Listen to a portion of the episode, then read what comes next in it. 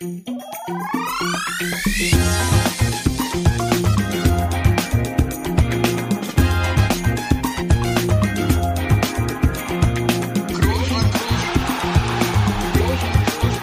man nicht leicht beheben, über den drüber, rüber, weg, rüber, weg. Einfach mal luppen. Jawohl, ja, da sind wir wieder. Die Luppengemeinde hört mit Sicherheit wieder zu. Wir sind äh, heute wieder bei einer besonderen Folge und zwar einem Luppen mit Gast und wir haben es in der letzten normalen Folge zwischen mir und Felix ja schon angekündigt. Äh, unser heutiger Gast, ja, und äh, da waren Felix und ich uns auch sehr schnell einig. Deswegen haben wir ihn ja auch angefragt. Ähm, ja, er ist seit äh, jetzt knapp 22 Jahren DFB-Schiedsrichter und äh, nicht immer noch einer der besten, für uns nämlich äh, der beste Schiedsrichter, den Deutschland zu bieten hat. Und deswegen freuen wir uns, dass er hier heute bei diesem Spaß dabei ist. Herzlich willkommen, Manuel Gräfe. Äh, Manu, schön, dass du, schön, dass du äh, dabei bist, Zeit gefunden hast und äh, das mal, das mal hier so ein bisschen mitmachst. Und auf der anderen Seite möchte ich natürlich auch nicht, äh, ja, nicht äh, vergessen, ja, mein Kompagnon hier auch wieder herzlich zu begrüßen. Felix ist auch in der Leitung. Felix, schönen guten Abend nach Braunschweig. Ja, ich hätte mich, ich hätte mich schon gemeldet, keine Sorge. Und wenn du sagst, bester Schiedsrichter, also das stimmt natürlich, aber ich muss natürlich, offiziell muss man natürlich sagen, der beste Schiedsrichter ist immer der nächste, den man hat, ne? Muss ja, ne? man gewonnen hat, dachte ich immer. Ja, bei dem man gewonnen hat, aber man muss ja auch schon mal vor, vor dem Spiel vielleicht sagen, ne? damit man nicht direkt in Ungnade fällt. Ja, ob du damit dein Image ändern kannst, ich weiß es ja nicht. Ja, Manu, schön, dass du da bist. Äh, in diesen Zeiten, ähm, wie gesagt, die erste Frage mal von meiner Seite aus. Wie, wie geht's dir? Oh, mir geht's sehr gut. Äh, vielen Dank wirklich nochmal für die Einladung. Ich freue mich sehr. Äh, ähm, ich mache ja nicht so viel mit Social Media, äh, nämlich eigentlich gar nichts. Also weder Facebook noch Twitter noch Insta. Äh, und auch podcastmäßig war ich bis jetzt nicht besonders aktiv. Also ihr seid sozusagen die Premiere dann auch noch. Ähm, aber ich habe mich sehr gefreut über die Einladung und äh, will das auch mal ausprobieren. Ähm, und so geht's mir eigentlich ganz gut, muss ich sagen. Ähm, Wäre natürlich schön, wenn irgendwann mal Corona enden würde. Wem sage ich das? Ja. Äh, aber es ist ja, ja hoffentlich mal Ende äh, oder Licht am Ende des Tunnels zu sehen. Äh, aber ansonsten geht's mir so eigentlich ganz gut, muss ich sagen. Die, Kro die Knochen tragen mich noch über den Platz sozusagen. Den letzten Meter meiner Karriere. Ja, uns ja auch, uns ja auch, von daher. ja, ihr seid noch ein bisschen jünger. Ja, ein bisschen, ja, das stimmt. also Vorbereitung stimmt. mit, äh, mit 18 hat schon keinen Spaß gemacht äh, und mit 25 noch weniger, aber ihr könnt euch vorstellen, wie das mit 45 oder 46 dann ist. Gut, da werden wir keine Vorbereitung mehr haben. So viel, da gebe ich Brief und Siegel, dass es, dass es dann bei uns nicht mehr, nicht mehr so sein wird. Aber du hast es ein bisschen angesprochen. Ich glaube, dein letztes Spiel stand heute. Äh, wir, äh, um mal die unsere Hörer und Hörerinnen hier ein bisschen reinzuholen. Wir sind heute am Donnerstag, äh, quasi sieben Tage vor Ausstrahlung dieser dieser Folge und ähm, ähm, Stand jetzt ist ja dein letztes Spiel, was du gepfiffen hast, war äh, Werder Bremen gegen Freiburg, wenn ich es richtig äh, ja. korrigiere mich, aber wenn ich richtig bin und da mal äh, interessiert mich wirklich mal, wie ist es bei dir, wenn du das Spiel gepfiffen hast, äh, wie, wie kaputt bist du von so einem Spiel selbst? Ähm, man spricht ja immer die Spieler, die garant sind ohne Ende, aber der Schiri muss ja auch immer so ein bisschen in der Nähe sein. Also wie, wie kaputt bist du äh, nach so einem Spiel und brauchst du da auch immer so ein, zwei Tage, bis du wieder fit bist oder steckst das weg?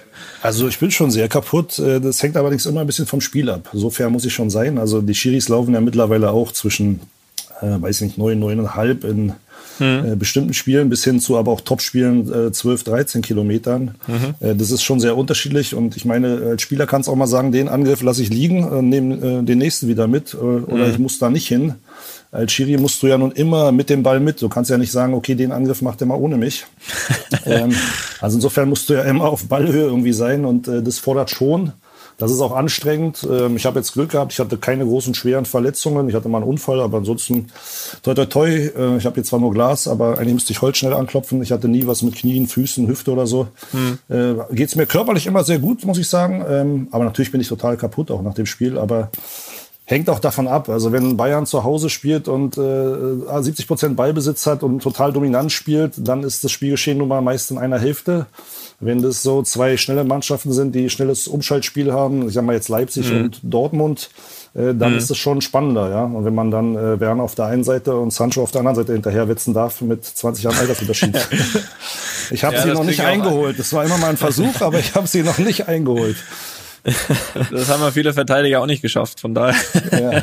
von daher. Nein, also das war, das war ist schon, man ist schon kaputt, äh, aber so äh, kennt ihr ja vielleicht auch. Das Schönste ist so. Äh, so, wenn man positiv kaputt ist, also wenn man merkt, das Spiel ist gut gelaufen, keiner will was von einem, mhm.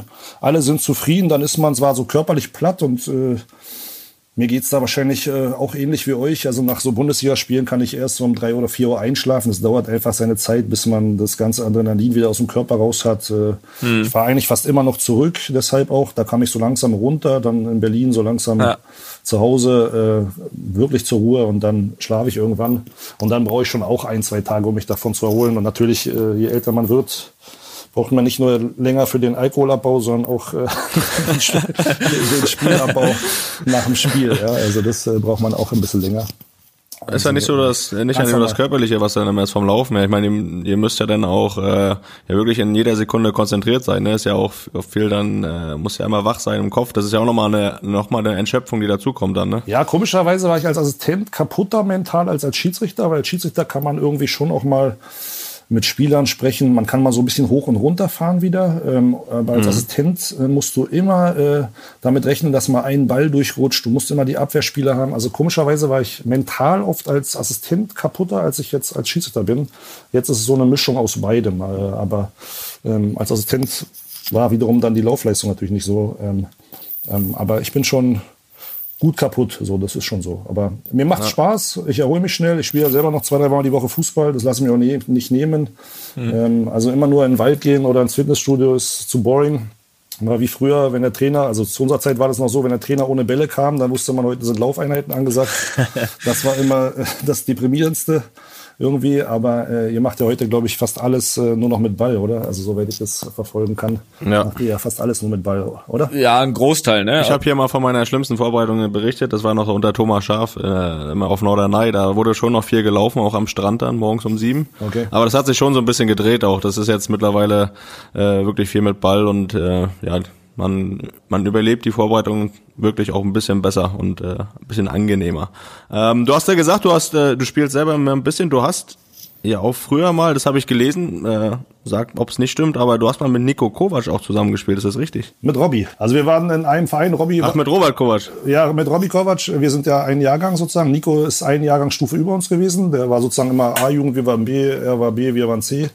Aber wir waren in einem Verein äh, bei Rapide Wedding und später bei Zehlendorf ähm, also die mit Robbie habe ich, weiß ich gar nicht, so sechs, sieben, acht Jahre so in einer Mannschaft zusammen gespielt.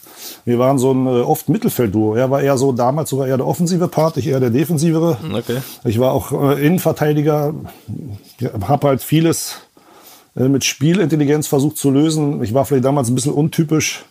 Äh, schon vielleicht zu anständig oder zu nett auch, so muss man sagen. Also äh, als Innenverteidiger früher äh, oder so als, als, als Verteidiger generell war ja Faulen irgendwie Standard und auch das Körperliche dem anderen zusetzen stand noch viel mehr im Fokus als heute, wo man ja versucht, alles spielerisch zu lösen. Also ich habe mich gefreut, so Leute dann irgendwann wie, wie Mertesacker oder Hummels so live erleben zu sehen, die das dann sozusagen selbst auf höchstem Niveau, Weltklasse-Niveau dann umsetzen konnten und da hat sich ja die Spielweise auch in den letzten 20, 30 Jahren radikal verändert. Also mhm. ich weiß noch, ein, Tra ein, Trainer in Berlin früher, der hat mal gesagt, äh, lieber fremdes Blut am eigenen Stollen als eigenes Blut am fremden Stollen.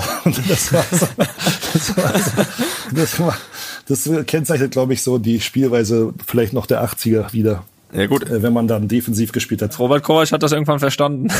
ja, ja, also Robby war wirklich, er war äh, technisch äh, gut, er war sogar offensiver Mittelfeldspieler, ist dann aber irgendwann, glaube ich, sogar erst in der A-Jugend oder auch im Herren, erstes Jahr Herrenbereich damals ein bisschen weiter nach hinten gerutscht, dann der Innenverteidiger geworden und äh, über wirklich äh, klasse Zweikampfverhalten äh, und auch Stärke hat er da seinen Weg gemacht und äh, ich habe das immer nicht groß thematisiert, weil ich ja nun wusste, okay, als ich dann auf dem Weg war, auf einmal als Schiedsrichter ganz überraschend dann auch Richtung Bundesliga. Ja, wenn du den mal pfeifst, so, dann thematisiert das vielleicht irgendeiner. Dabei ist es natürlich total Schnuppe auf gut Deutsch. Äh, mhm. Wenn du zusammen spielst, äh, ein Jahr kannst du auch im nächsten Jahr gegeneinander spielen. Und genauso ist es natürlich auch als Schiri. Ja. Ich habe damals auch mit Leuten zusammengespielt, die dann irgendwo dritte Liga, zweite Liga gespielt haben. Die habe ich dann auch gepfiffen, aber da macht ja jeder seinen Job und äh, aber trotzdem versteht man sich halt. Ne? Und äh, und trotzdem äh, muss man ja auch äh, das unterscheiden und trennen können. Ne? Insofern habe ich ihn dann sogar mal beim Spiel Bayern gegen Schalke gepfiffen, wo er den entscheidenden Zweikampf verloren hatte. Das war dann ausgerechnet, glaube ich, mein zweites Bundesligaspiel. Und äh, äh, dann guckte er fragend zu mir, Hilfe suchen zu mir. Und äh, hat, glaube ich, sogar Schalke noch 1-0, glaube ich, im, Olymp äh, im alten Münchner Olympiaschein gewonnen. Äh, aber war halt kein Foul. Aber die Leute, die mich kennen, wissen das auch. Bier, Bier ist Bier und Schnaps ist Schnaps, sagt man immer so schön. So. Und das erwarte ich von Chiris, habe ich früher mal erwartet, weißt du, dass sie ihren Job machen. Äh, und wenn ich den Eindruck hatte, das passt nicht so, dann hat man sich schon mal gefragt, warum. Also ob der andere mehr mag oder weniger, gerade in unteren Bereichen. Ja. Oder ob mhm. es nicht besser konnte. Aber ich habe immer erwartet, dass Schiedsrichter irgendwie eher so im Miteinander agieren und, äh, und fußballisch sauber das Ganze lösen. Und das war dann auch mein Anspruch, als ich Schiedsrichter wurde. Aber mir hat das Spielen ja. selber sehr viel Spaß gemacht. Ich bin ja nicht als Schiri geboren, sondern ich habe eben selber gekickt ja. und äh, habe dann irgendwann aufgehört, habe dann halt einen Trainerschein und Schiri-Schein gemacht und bin dann halt so beim Fußball geblieben. Ja, ich glaube auch, dass man das auch heute noch merkt. Geht gar nicht so ums Pfeifen. Wir kommen da nachher ein bisschen detaillierter drauf, äh, auch auf das, äh, um das, das Miteinander mit Spielern. Ne? Ich glaube, dass das unheimlich hilft, wenn man selbst mal gespielt hat und wenn äh, auf gut Deutsch gesagt auch früher äh, Schiedsrichter einem selbst mal auf den Sack gegangen sind irgendwie, dann dann glaube ich, dass es dass es schon hilft, sage ich mal, auch einen Spieler zu verstehen. Äh, extrem hilft sogar. Aber darauf kommen wir nachher noch mal ja, ein bisschen. Ähm, du hast es ja gesagt, äh, deine, deine, deine, selbst deine aktiver Karriere. Wie war es dann? Wie und wann hast du dann äh, endgültig äh, beschlossen, dann Schiedsrichter zu werden? Wie, wie, wie, wie kam dir das dann in den Sinn, sage ich mal, vom aktiven Fußball dann auf, auf Schiedsrichter zu wechseln? Also ich meine, das war ja noch, wie gesagt, Ende der 80er, Anfang der 90er. Da gab es ja vor Bossmann auch noch nicht das Riesengeld zu verdienen. So ehrlich muss man auch sein. Und äh, selbst mhm. wenn du dann wie Robbie Kovac und wie das auch für mich möglich gewesen wäre, dann vielleicht in der dritten Liga anfängst, dann ist ja trotzdem nicht klar, verdienst du damit später mal Geld oder reicht es gar? Diese große Wende kam ja erst Mitte der 90er. Also insofern, äh, ich war auf dem humanistischen Gymnasium äh, mit Latein und Griechisch, da musste ich dann fürs Abitur auch mal ein bisschen was mehr machen. Ähm, mhm. Und insofern, ich wollte studieren, ich wollte was von der Welt sehen. Und äh, mein äh, Berufswunsch war gar nicht irgendwie Profifußballer. Also äh, ich habe mal letztes noch mal einen Freund getroffen aus der Schule, der sagte, du hast damals schon immer gesagt, du willst mal Journalist werden für, für Sport und Politik. Also das war mhm. immer so meine Leidenschaft, eigentlich so Sport und Politik äh, und auch Reisen. Und das sah ich irgendwie so am, am, am besten verbunden so als Journalist. So und äh, deshalb ja. war das eigentlich immer eher so mein Wunsch. Aber ich habe immer noch gerne Fußball gespielt. Äh, spiele auch heute noch gerne. Ähm, aber ich bewundere auch euch da. Äh, das ist ja ein langer, weiter Weg. Und äh, gerade auch heutzutage durch die ganzen Internatszeiten vergessen ja mal viele, was man da auch opfert. Und schaffen tun es dann mhm. trotzdem nicht so viele. Und, und nur Fußball war mir dann irgendwie auch zu wenig, muss ich sagen. So, ich wollte halt in den 20 Jahren was anderes machen. Aber ich muss auch natürlich ehrlich sein, also jetzt die Karrieren, die ihr hingelegt habt, hätte ich nicht gemacht. aber wer weiß, wie viel man erreicht hätte, aber es ist hypothetisch. Also ähm, hm. Nur mir hat's halt einfach Spaß gemacht. Mir hat's Spaß gemacht und äh, dann habe ich halt aufgehört, zumindest jetzt so leistungsbezogen Fußball zu spielen. Habe dann auch noch Freizeitmannschaften gespielt und hm. habe dann halt äh, äh, angefangen zu studieren und habe halt ein, äh, eine B-Lizenz gemacht damals äh, und, äh, und als Trainerschein und eben einen Schiedsrichterschein, weil ich gesagt habe, versuch's halt mal besser zu machen. Ne? Also das, was mich früher genervt hat an Schiris, eben was ihr gesagt habt, ja. die Art manchmal. Wenn du da einfach nur gefragt hast, äh, ja, wieso denn jetzt, dann bleiben Sie ruhig, bleiben Sie ruhig, sonst bekommen Sie gelb und dann ja, ist doch nur eine Frage und schon hatte man eine gelbe Karte unter der Nase. Das fand ja. ich irgendwie vom Umgang katastrophal so. Und äh, genauso auch, wenn man was auf die Socken bekommt, dann, äh, dann ist äh, klar, dass es auch mal weh tut, dann darf man das auch nicht überbewerten. Äh, und genauso mache ich es auch als Schiedsrichter nicht. Ähm, äh, man muss da einfach auch mal weghören können und den mal kurz sich auf gut Deutsch äh, auskotzen lassen. Ähm, hm. Und dann ist auch wieder gut. Und das versuche ich einfach so in diesem in ruhigen Miteinander zu machen. Und ja, ich wollte halt beim Fußball dabei bleiben. Das war die Hauptmotivation. Und ja. deshalb habe ich halt dann den Schiri-Schein gemacht. Ja. Hätte ich nie gedacht, hätte ich im Leben nicht gedacht, dass ich auf diesem Weg dann auf einmal in die Bundesliga komme und dann sogar äh, den Weg einschlage. Also insofern äh, Ende gut, alles gut. Also ich sag mal so, das ist gelungen, jetzt in den Fußball, im, im Fußball zu bleiben. Ja, vielen Dank. Definitiv. Ja, wenn ihr, es, es freut mich am meisten, da sage ich dir ganz ehrlich, das bedeutet mir auch sehr viel immer, wenn die Spieler dann äh, ihre ihre Rankings machen, so, das ist schon auch ein Feedback. Es gibt Schiedsrichter, die legen darauf gar keinen Wert, aber ich mache das ja nicht mhm. für mich in erster Linie. Also ich habe jedenfalls nicht angefangen, Schiedsrichter zu werden, um mich selbst zu verwirklichen, ganz im Gegenteil. Sondern ich wollte irgendwie dem Fußball dienen mhm. äh, und für Fußballer da sein, dass die am Wochenende kicken können. Und, äh, und wenn ich dann für die, für die ich es mache, äh, dann zufrieden sind und sich freuen, dass ich komme und äh, das geht mir jetzt auch in der Bundesliga äh, oft so, dass die Mannschaften sich wirklich freuen, wenn ich komme. Dann denke ich immer so, okay, aber äh, kann ja auch mal sein, dass ich gegen die entscheiden muss. Ja, ja, ich freue mich aber einfach. Ich freue mich auch, wenn dann Trainer nach dem Spiel kommen und noch mal ein Bierchen mit mir trinken oder äh, mir das Du anbieten, obwohl sie viel älter sind. Äh, äh, und den Respekt, über den freue ich mich einfach. Aber äh, ich behandle sie ja auch alle mit Respekt. Ich, ich freue mich einfach in der Bundesliga dabei zu sein und ich glaube, das merkt man irgendwie so, dass ich ganz normal mit denen umgehe und dann bekommt man auch das zurück, so wie man mit denen umgeht, so gehen sie halt auch dann auch mit einem um. So. Also deshalb kann ich da auch wirklich nur Positives eigentlich berichten. Es ist eigentlich gar nicht so schlimm, wie man oft ja. denkt. Ja, es kommt meist halt auch irgendwie dann ein bisschen so zurück, wie man wie man selbst ist. Ne? Ich glaube, das ist ja überall so. Ähm, was nervt euch denn? Was, was, was nervt euch denn an Schiedsrichtern so? Sagt doch immer. Ja, das, was du gerade gesagt hast. Also bei mir ist es so, dass du, wenn du wirklich äh, ja, nur mal eine Frage stellst oder äh, eigentlich ja hingehst und normal mit dem mit dem Schiedsrichter reden möchtest und der äh, trotzdem dann sofort so aggressiv ist, so, also ich weiß nicht, es strahlt dann trotzdem ja auch so eine gewisse Unsicherheit aus, aber dass er gar nicht mit dir auf einer normalen Ebene reden will. So dass er direkt denkt, du willst aggressiv, willst ihn kritisieren, willst, willst nur meckern, dabei willst eigentlich nur ganz normal mit dem reden und das baut dir dann auch so eine Stimmung auf, gerade wenn das dann auch am Anfang des Spiels ist, dass es dann über das Spiel dann so weitergeht. Und ich glaube, die Kommunikation ist einfach entscheidend. Äh, dann kann auch jeder Schiedsrichter einen Fehler machen. Aber ich glaube einfach diese Ebene, diese Gesprächsebene muss halt da sein. Und das haben, haben, haben nicht alle. So, das, und da gibt's immer einige, wo, wo du schon weißt, ja, den brauchst du gar nicht erst ansprechen, das, das, das bringt eh nichts, ne? Auch noch oben im DFB-Bereich, ja, also so. Ja, ja, doch, doch. Es ist gerade so, äh, gerade merkt man das auch bei Jüngeren, so die, mhm. weiß nicht, das, also für mich ist das ja so ein Zeichen von Unsicherheit, ne, dass die direkt so aggressiv dann dir gegenüber sind und gar nicht erst zulassen, dass du überhaupt mit denen reden kannst, ne? Und das, das, das nervt mich dann immer. Ob die jetzt mal einen Foul falsch bewerten oder keine Ahnung, das, das ja, passiert ist, halt. Ja, ja. das, das ist genauso, als wenn wir einen Fehlpass spielen oder einen Ball verlieren, ja. ne? Kommt ja nicht vor.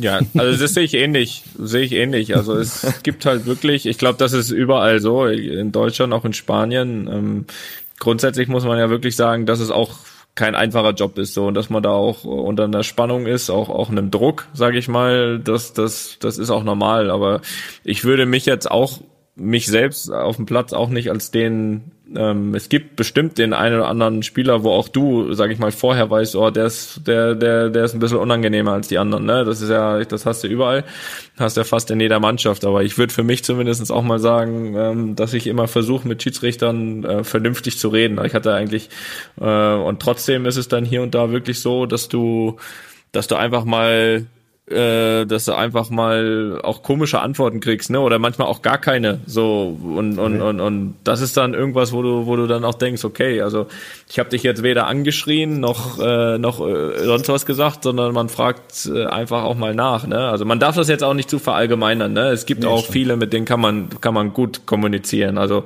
das, das, das hast du auch, aber du hast halt einfach viele und da bin ich schon ein bisschen bei Felix, dass du, dass du ähm, da das Gefühl hast, irgendwie, dass da auch natürlich irgendwie eine, das aus Unsicherheit kommt. Äh, das, aber, aber weiß ich nicht, ist bei vielen der falsche Weg in meinen Augen, weil das macht das ganze Spiel unruhig, das macht ähm, das das weiß ich nicht, bei jeder Aktion hast du dann dann auch irgendwie Diskussionen und wenn du als Schiedsrichter dann so eine komische Art hast, dann machst du es dir in meinen Augen zumindest selbst schwer, weil das ganze Spiel dann einfach deutlich unruhiger wird mit mehr Fouls, mit mehr Diskussion und und äh, weil die Spieler lassen sich das dann auf Dauer, ich meine, das kannst du wahrscheinlich auch bestätigen, auch nicht gefallen, dass wenn man da, äh, sage ich mal, wie so ein äh, Gockel rumläuft und und denkt, man sieht alles besser und muss mit keinem sprechen, so äh, auf Dauer. Und und wenn du noch zehn gelbe Karten dann verteilst, ähm, da, da, da, das, das lassen sich dann die Mannschaften auch nicht äh, gefallen in dem Sinne, ne? Ähm, und und und von daher ist einfach diese andere Art ja einfach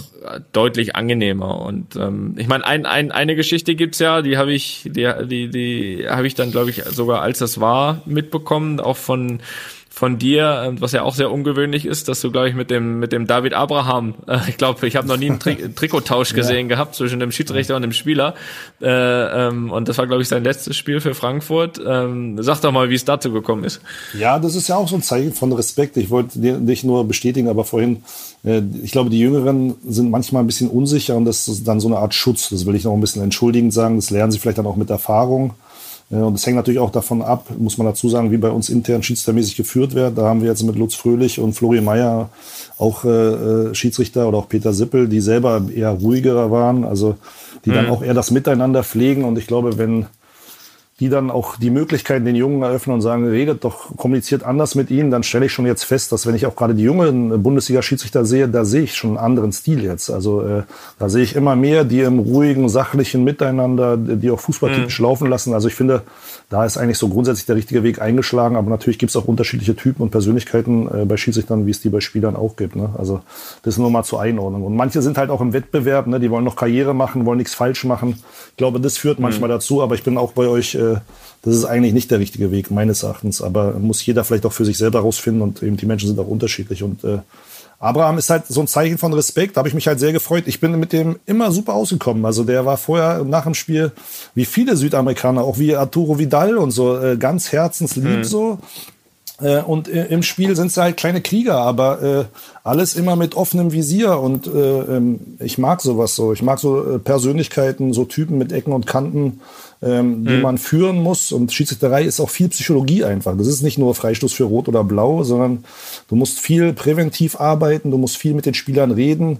Das ist schon kein Zufall, warum bei manchen Schiedsrichtern äh, äh, eher manchmal mehr Ärger ist und bei anderen irgendwie fast nie. Also dafür muss man auch schon was tun. Das ist jetzt kein Zufall. Und ich bin mit ihm immer super rausgekommen. Äh, habe ihn manchmal auch vor sich selbst ein bisschen schützen müssen, weil er eben so emotional war, aber ist ein, ist ein feiner Kerl. Ja, da musst du halt noch einmal mehr hingehen, wenn man merkt, der wird schon ein bisschen unruhig.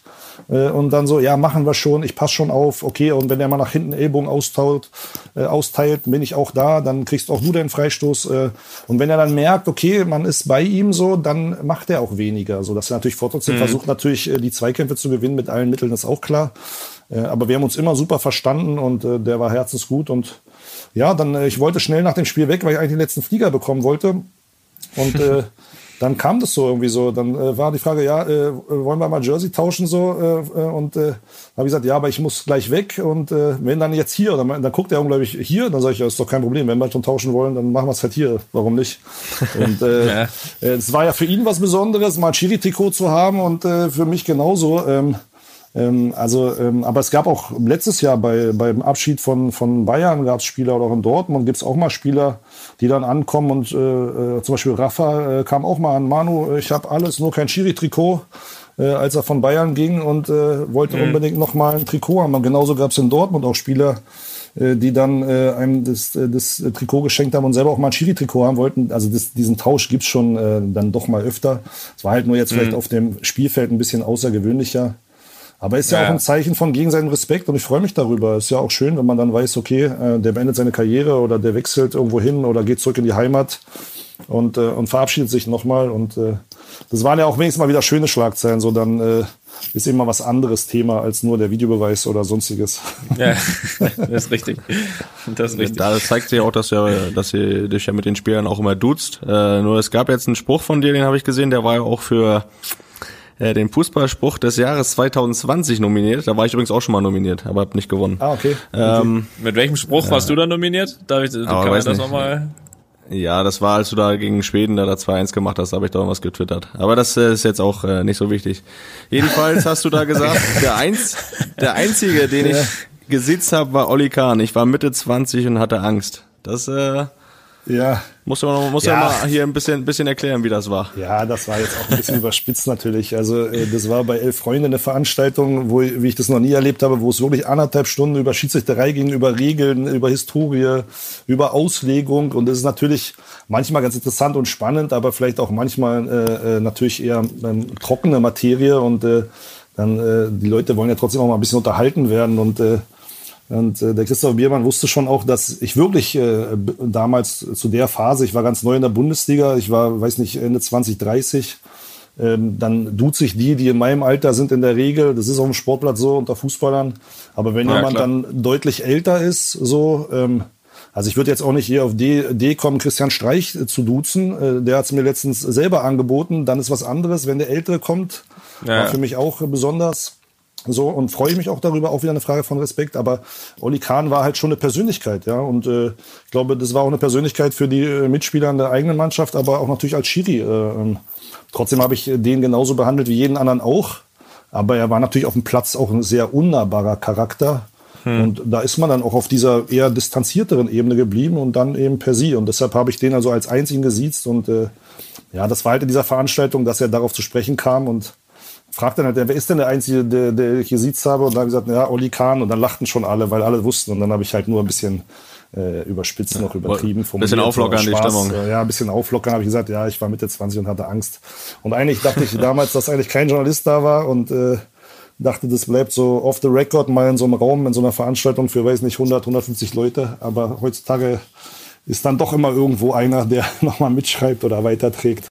Beschreib doch mal, sage ich mal, von der Entscheidung, die du getroffen hast, ähm, ich möchte Schiedsrichter werden, ähm, zum Bundesliga-Schiedsrichter. So jetzt auch ganz interessant vielleicht für junge Schiedsrichter.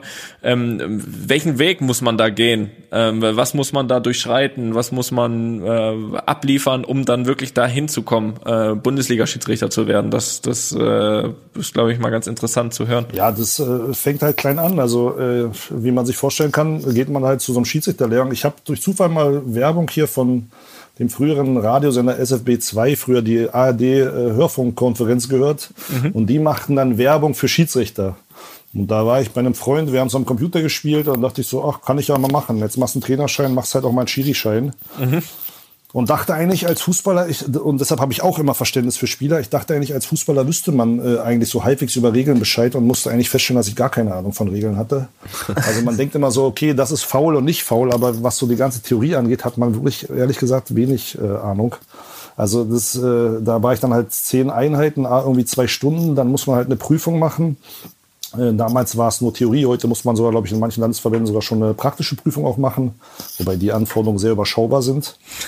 ja, und dann gibt es so in Berlin so verschiedene Kreise, bei uns heißen die Lehrgemeinschaften, wo ich dann in Zehlendorf-Steglitz war, bei einem äh, Bundesliga-Schiedsrichter und äh, auch Assistenten. Und dann bekommt man so einen Paten an die Seite, der einen sozusagen beim ersten und zweiten und dritten Spiel begleitet. Und da bin ich dann halt angesetzt worden. Es gibt dann einen Ansetzer sozusagen, der bekommt, da wird man einem Kreis zugeteilt und da wurde ich halt angesetzt bei so einem D-Jugendturnier, glaube ich, oder E-Jugendturnier sogar, weiß ich gar nicht so. Bei uns, wo ich mhm. immer auch früher Fußball gespielt habe. Und dann stehst du da mit 1,97 zwischen den ganzen 9- und 10-Jährigen. da denkst, fängst du so bei Null an, so, ne, als Schiedsrichter. Und äh, ich muss auch echt, obwohl ich diese ganze Theorie hatte, ich kannte dann immer noch nicht den Unterschied, selbst obwohl ich die Prüfung gemacht hatte, zwischen direkten und indirekten Freistößen in der letzten Feinheit, weil man galoppiert da so äh, durch alle Prüfungen. Aber man hat dann einmal im Monat eine Schulung und diese ganze Regelsicherheit kommt dann irgendwann im Laufe der ersten so ein, zwei Jahre und hm. da pfeift man halt erstmal die erste Zeit so für sich alleine dann irgendwann auch so. Man fährt zum Spiel, man packt seine Tasche, also als damals noch äh, äh ohne Auto äh, unterwegs auch schön, Sonntagmorgens 9 Uhr, hieß manchmal um 5 Uhr aufstehen und irgendwo um 5.30 Uhr, 6 Uhr irgendeinen Bus oder eine U-Bahn nehmen. Also man ähm. fängt da wirklich an der Pike an und äh, alleine und äh, bei Wind und Wetter, bei minus 10 Grad oder im Sommer bei 40 Grad. Hm. Ja, und dann irgendwann wurde man halt mal beobachtet und dann haben die gesagt, okay, du machst es ganz anständig. Und dann kam ich in Berlin in so einen Förderkader für Jugend. Das war deutschlandweit so der erste in Berlin damals. So ein Leistungskader, so eine Förderung für Schiedsrichter. Ist mittlerweile ziemlich äh, anerkannt, auch in Deutschland, machen jetzt eigentlich alle Landesverbände mittlerweile so. Mhm. Und ja, dann äh, wurde man da besonders gefördert, geschult ähm, und ist dann irgendwann von dem äh, Ausschuss hier in Berlin in die, bin ich in die Kreisliga B aufgestiegen. Das war schon außergewöhnlich, dass man mal die Kreisliga C überspringen durfte. Sonst musst du halt Jahr für Jahr dich ja beweisen und genauso auf- und absteigen wie Mannschaften auch. Ne? Also du bekommst Noten Okay. Und äh, mhm. das ist halt sehr subjektiv, ja. Und äh, das Kuriose ist eben, dass Laufvermögen genauso wichtig ist wie der Elfmeter in der 90. Minute oder dass Anweisung auch so wichtig war. Damals gab es so fünfmal äh, zehn Punkte. Und da konntest du das wichtigste Spiel super pfeifen und alles richtig machen, aber wenn der Zuschauer nicht hinter der Barriere, sondern vor der Barriere stand, dann hast du einen Punktabzug bekommen. So, also das ist im Schiedsrichterwesen schon echt kurios und das war dann auch, als ich da angefangen habe, schon relativ für mich irgendwie auch schon früh klar, dass das kann ja eigentlich nicht sein. Und äh, das war dann auch schon während meiner ganzen aktiven Zeit äh, eine Triebfeder zu sagen, okay, da musst du auch im Schiedsrichterbereich was ändern, weil da ist ja mal klar, da kommen zwangsläufig nicht die Besten nur unbedingt oben an. Äh, also ja. ich sage immer so, die, die oben angekommen sind, auch alle zurecht angekommen, aber es bleiben auch viele andere zu Unrecht auf der Strecke. So und äh, hm. ähm, und so pfeifst du dann halt dann in Kreisliga B, dann hast du da deine Beobachtungen, dann steigen meinetwegen sechs aus der Kreisliga B auf und dann musst du halt einer der ersten sechs sein von irgendwie 40 oder so. Und dann durfte ich halt auch die Kreisliga A überspringen, war Bezirksliga, Landesliga, Verbandsliga. Verbandsliga war für eine Karriere fast schon zu Ende, weil ich mal als äh, Spieler bei einem Turnier eine rote Karte bekommen habe. Das war so für einen jungen Schiedsrichter ein Skandal, so nach dem Motto. also, aber ich war auch da nicht einverstanden mit dem Schiedsrichterkollegen, wie er das Spiel geleitet hatte. Und äh, wenn ich spiele, spiele ich halt auch. Und äh, dann lagen wir 1-0 hinten in der Halle und als der dann auf zum 2-0 äh, marschiert, habe ich gesagt, 2-0 verliere ich nicht. So. Und dann, dann habe ich eine klassische Notbremse halt hingelegt. Also bei 1-0 konnten wir irgendwie noch hoffen, dass wir vielleicht irgendwie den Ausgleich machen. Da bekam ich halt eine rote Karte und äh, das war der Skandal, dass so ein Nachwuchsschiedsrichter eine rote Karte bekommt und bin deshalb allein in dem Jahr nicht aufgestiegen. Ne? Also das war schon, okay. äh, das, das hatte schon gravierende Folgen. So, ja. ja, zumindest hast du das Tor verhindert. Ja, aber wir haben trotzdem 1 verloren. Also hat mich dann ein Jahr Verband gekostet und nichts gebracht. also das, äh, äh, nein, das war, ja, das, wenn ich spiele, ich spiele. Das ist auch heute noch so. Selbst mit Freunden und so. Wenn, wenn man, wenn es 9-9 steht und bei 10 gewinnt man, äh, so, dann geht's halt hinterher so. Ne? Also da ist äh, Ehrgeiz vorhanden. Nee, aber Spaß. Also so, so hat man sich halt durchgesetzt. Dann irgendwann bin ich dann doch in die Oberliga, Regionalliga aufgestiegen.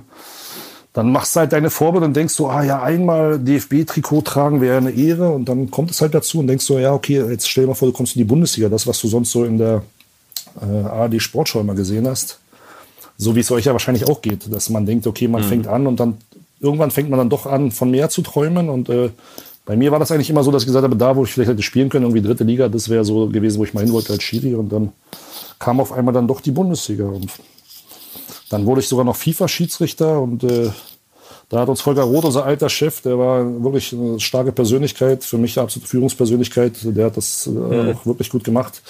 Aber der hat uns trotzdem eingenordet, damals Brüch und mich. Da waren wir beim ersten FIFA-Lehrgang oder UEFA-Lehrgang äh, in Rom und dachten, jetzt fangen, kommen die großen Spiele, ne, so. Und da sagte er als erstes gleich mal zur Einordnung, ja, ihr denkt jetzt, jetzt kommen die großen Spiele, aber jetzt kommt erstmal U5 Mädchen, so. das war nicht respektierlich gemeint, das hätte auch U5 Jungen sein können. Er wollte nur sagen, jetzt kommen erstmal die ganzen U-Turniere. Ja. Ja. ja, und das kam auch ruhig so. Dann bis zur U19 äh, Europameisterschaftsqualifikation auf einen schwedischen Dorfplatz wieder gefahren und warst wieder da, wo du mal irgendwo auch in der Umgebung warst ähm, aber das war schon äh, spannend und es hat viel Spaß gemacht, muss ich echt sagen, schon so ein bisschen mal resümierend, äh, diese ganze Zeit so erlebt zu haben. Die Zeit verfliegt ja doch immer schneller, als man denkt, aber das waren tolle Erlebnisse. Ja. Aber das war so der ja, ganz normale Werdegang von ganz klein auf bis ganz nach oben. Nein, das ist ja auch interessant, äh, ist interessant zu hören, finde ich, weil ähm, weil du ja mit Sicherheit auch diese Zeit nicht nicht missen willst, weißt du, weil es ist ja es ist ja auch gut, sage ich mal, dass man klein anfangen muss. Das versucht man ja auch allen irgendwie so allen nachkommenden Generationen irgendwie so ein bisschen zu erklären, ne? dass auch erstmal Arbeit dahinter ist. Und und und äh, äh, Wolf Fuß hatten wir hier auch schon mal als Gast und der hat das auch mhm. am, äh, er hat das auch gesagt. Der hat am Anfang auch, äh, der saß da nachts um drei, hat irgendwas in Südamerika kommentiert und die einzigen, die zugehört haben, waren die, die hinten in der Regie saßen.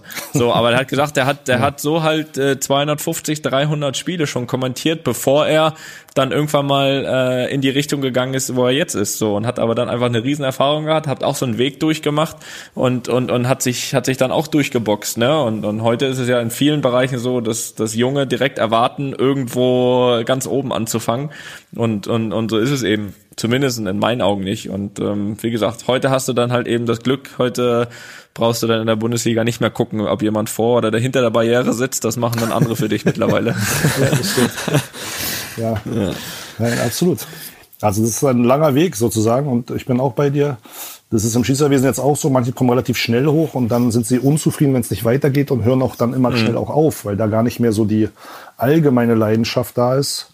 Aber mhm. trotzdem äh, muss ich auch sagen, ich bewundere auch da die ganzen vielen ehrenamtlichen Schiedsrichter in Deutschland, die das seit vielen Jahren und Jahrzehnten wirklich aus Freude am Fußball oder für die Jungs halt auf dem Platz machen. Also jahrzehntelang äh, Kreisliga oder Bezirksliga oder Landesliga zu pfeifen, ist auch schon eine Passion. Ja? Also, äh, und ja. dafür, was denen dann manchmal widerfährt, das steht eigentlich in keinem äh, Verhältnis. Ne? Also da muss man schon sagen, ich, ich freue mich dann immer, wenn es jetzt sozusagen von oben ist ja doch immer ein Vorbild, wenn man dann merkt, okay, bei allem, worum es in der Bundesliga geht, ich persönlich denke, dass das Miteinander irgendwie besser geworden ist. Also ich finde, die schwierigen Charakterköpfe gibt's immer weniger. Du kannst irgendwie mit jedem reden. Äh, und wenn, dann gibt es vielleicht mal inhaltlich unterschiedliche Auffassungen, aber ich kann mich jetzt lange nicht mehr erinnern, dass ich da wirklich ein Problem mit jemandem hatte und so geht's eigentlich auch vielen. Aber es ist halt, kennt ihr ja auch, 15.30 Uhr geht der Vorhang auf, 17.20 Uhr geht der zu. Und äh, vorher und hinterher ist halt doch vieles anders so, ne? Also, ähm, ja. aber da gibt's schon viele Geschichten zu erzählen. Das stimmt. Ja, total. so ist halt. Das stimmt, das stimmt. Aber besonders wird's ja dann trotzdem gewesen sein, als du dann dein erstes Bundesligaspiel gepfiffen hast. Ich habe mal ganz investigativ, das ist ja auch mal so ein bisschen mein Job hier in dem Podcast, habe ich mal äh, recherchiert. 2004 war das, Hannover 96 gegen den SC Freiburg. Äh, Was hast du da für Erinnerungen dran? War es schon, war es da auch so eine Nervosität dann vor dem, vor dem Anpfiff und auch während des Spiels oder was hast du da so für Erinnerungen dran? Nee, komischerweise gar nicht äh, so aufgeregt. Ich, vor dem Pokalfinale war ich besonders angespannt, weil das so ein Spiel ist, wo ganz Deutschland drauf schaute. Dann vor dem ersten internationalen Spiel, weil es so ganz anders war.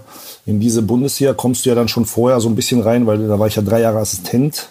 Okay, dann gehst du in die Mitte, aber der Schritt ist jetzt erstmal auf den ersten Blick nicht so groß bis du mal merkst, wenn ein Spiel nicht läuft, dann merkst du erst, wie groß der Unterschied ist zwischen draußen, Seitenlinie und in der Mitte die Gesamtverantwortung haben.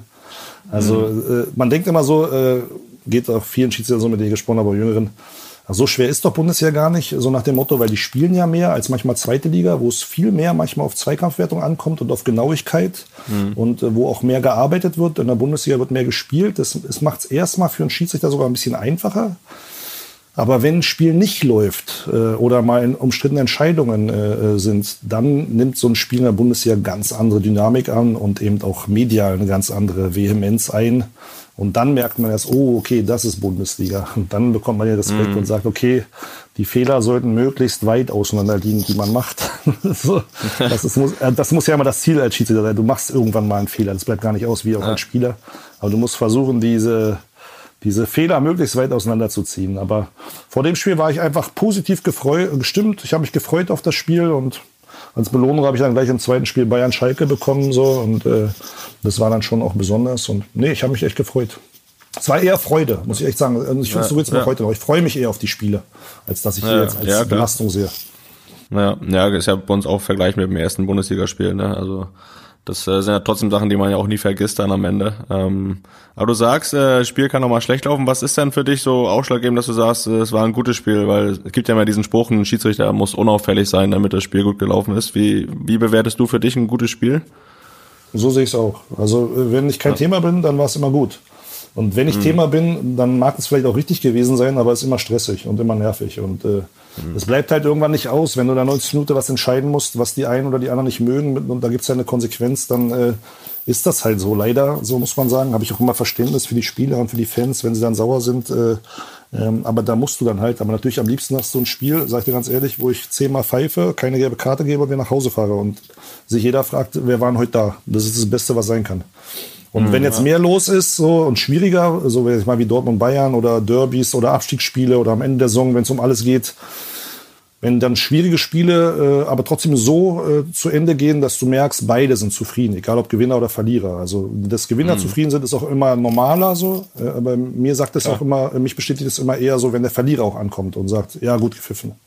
So, weißt ja, du, das, ja. dann sage ich auch so, okay, äh, das ist äh, authentisch, dann freue ich mich drüber. Und ganz ehrlich, wenn die Spieler zufrieden sind, dann bin ich auch zufrieden. Und selbst wenn der Beobachter dann eine Kleinigkeit hat, also du, du du lernst bis zum letzten Spiel. Also äh, es gibt kein fehlerloses Spiel, es gibt's einfach nicht. Und du lernst, du kannst in mhm. jedem Spiel irgendwas besser oder anders machen und nimmst immer noch was mit. Das wird mir bis zum letzten Spiel meines Lebens so gehen, glaube ich. Das ist ja bei euch nicht anders. Also ihr habt eure Routine und Erfahrung und oder? Also wie ist es bei euch? Also, mit Zweikampf kannst du so oder so machen, den Pass hättest du so oder so spielen können, oder? Also oder sagt ihr jetzt irgendwann so, nee, eigentlich weiß ich alles, kann alles? Doch auch nicht, oder? Ja, natürlich nicht. Wird nie. Also perfektes Spiel hast du ja nie. Das ist ja das, da kannst du schon parallel ziehen und das ist ja auch so.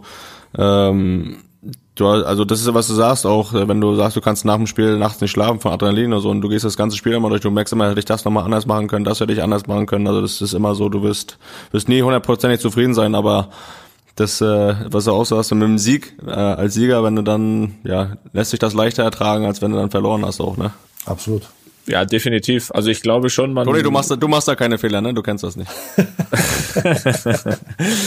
Nein, aber man ist natürlich trotzdem, sage ich mal, immer mal mehr und mal weniger zufrieden. Und ähm, ich, ich glaube, man, man behauptet ja schon von sich, man weiß alles, heißt aber noch lange nicht, dass man immer alles so umgesetzt bekommt, ne? Und ähm, ist eigentlich auch so, muss ich sagen. Du, du versuchst ja irgendwie bis in jedem Spiel sage ich mal, arbeitest du ja darauf hin, zumindest das perfekte Spiel zu machen. Nur machen wirst du es wahrscheinlich nie. Aber ich sag mal, die, das, das heißt ja nicht, dieses Ziel trotzdem zu haben für jedes Spiel. Ich glaube auch, das ist auch der Weg, um besser zu werden. Und was vor allem auch noch ganz entscheidend ist, dass wenn du diese Fehler machst, die normal sind, wie du darauf reagierst. Ne? Ähm, wenn du, äh, es wird beim Schiri auch nichts anderes sein wie, wie bei uns, ne? dass du eben trotzdem dich von diesen Sachen nicht verunsichern lässt. Ne? Es gibt ja dann schon auch Spiel, äh, Schiedsrichter und, und auch während einem Spiel, nicht nur nicht nur in Spielen dann danach, weil sie in, in dem Spiel einen Fehler gemacht haben, sondern während eines Spiels äh, dann ja auch so eine gewisse Kontrolle verlieren. Ne? Das ist ja, ja. so wie bei Spielern auch manchmal. Du machst in der ersten Minute, verschuldest du ein Gegentor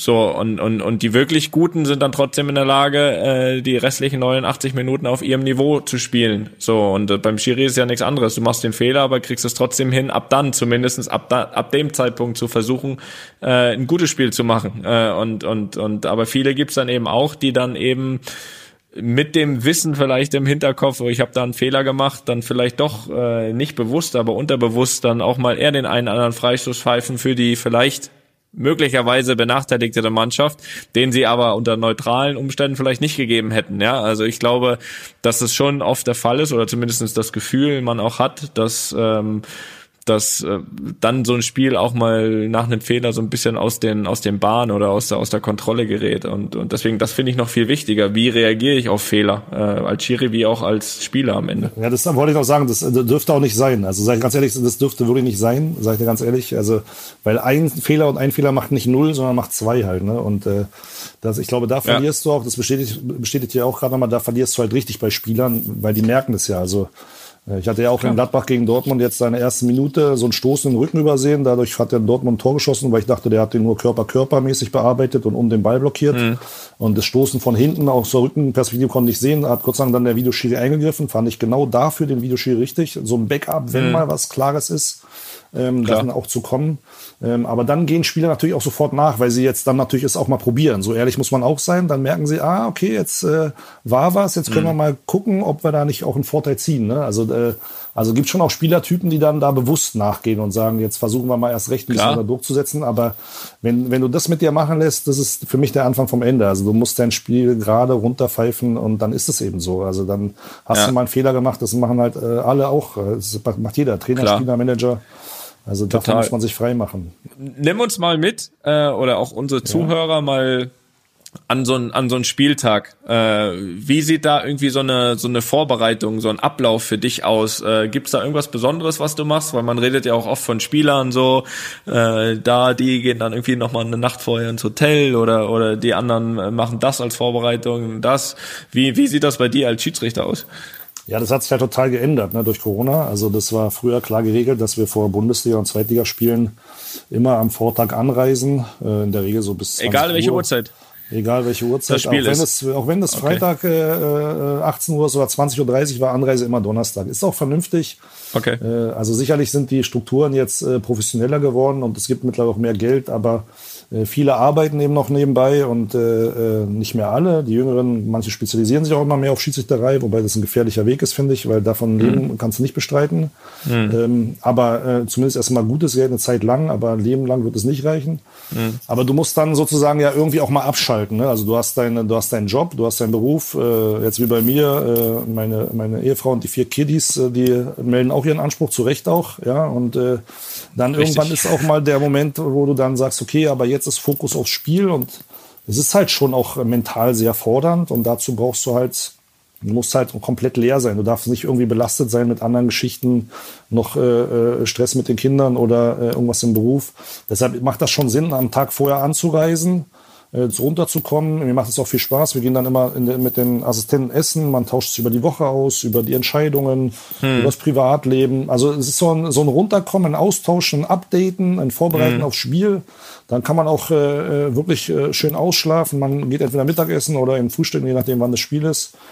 Und dann fährt man ja in der Regel mittlerweile, also früher waren wir eine Stunde vorher im Stadion, äh, jetzt müssen wir mittlerweile zwei Stunden vorher da sein, weil wir den Toncheck haben, weil wir äh, mit dem VA-Center in Köln alles äh, klären müssen, mhm. äh, mit physiotherapeutischer Vorbereitung, äh, mit Aufwärmen und so weiter. Also es nimmt seine Zeit in Anspruch. Mhm. Aber durch Corona hat sich halt alles geändert. Ne? Also äh, jetzt reisen wir halt in der Regel am Tag an. Man kann zwar ein Hotel buchen, aber versuchen natürlich alle irgendwie möglichst kurz zu halten und möglichst auch wenig Kontakte. Ja. Ähm, also es war für mich schon außergewöhnlich, dass ich jetzt auch in der Hinrunde dann äh, äh, Dortmund Bayern äh, wie früher, sag ich mal, äh, Oberliga in Luckenwalde äh, gepfiffen habe. Also einfach morgens losfahren und äh, zum Spiel fahren. Äh, dann habe ich zwar nochmal dann nachmittags dann ein, zwei Stündchen gehabt, um runterzukommen, aber das war halt so mhm. ganz anders als sonst so. Ne? Also das ist schon auch nochmal eine besondere Herausforderung durch, äh, durch, durch die Corona-Zeit, unabhängig jetzt davon, dass man immer vorher zum Testen muss, äh, wie ihr ja auch und so. Ähm, Klar. Also jetzt ist ja immer so, dass wir immer Matchday minus eins oder minus zwei, je nachdem, äh,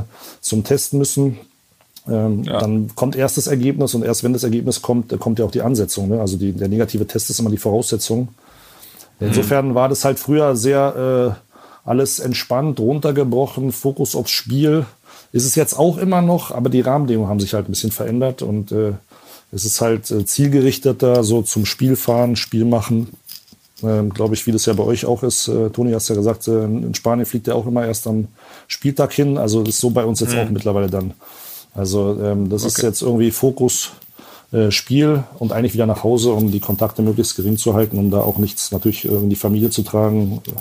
Äh, wir haben ja auch ältere Familienmitglieder so und will man ja niemandem irgendwie äh, was verpassen. Wobei ich sagen muss, das Konzept der DFL ja wirklich super war. Und ich fühle mich da auch wirklich absolut sicher, weil alle sind getestet und an der frischen Luft wird jetzt nicht besonders viel passieren. Also da fühle ich mich eigentlich absolut ja. safe. Aber deshalb hat sich so ein bisschen verändert. Ja, aber das ist ja auch, ist ja für uns ja auch so, ne? Also was du sagst, äh, fährst am Spieltag hin und äh, so ein bisschen andere Rahmenbedingungen.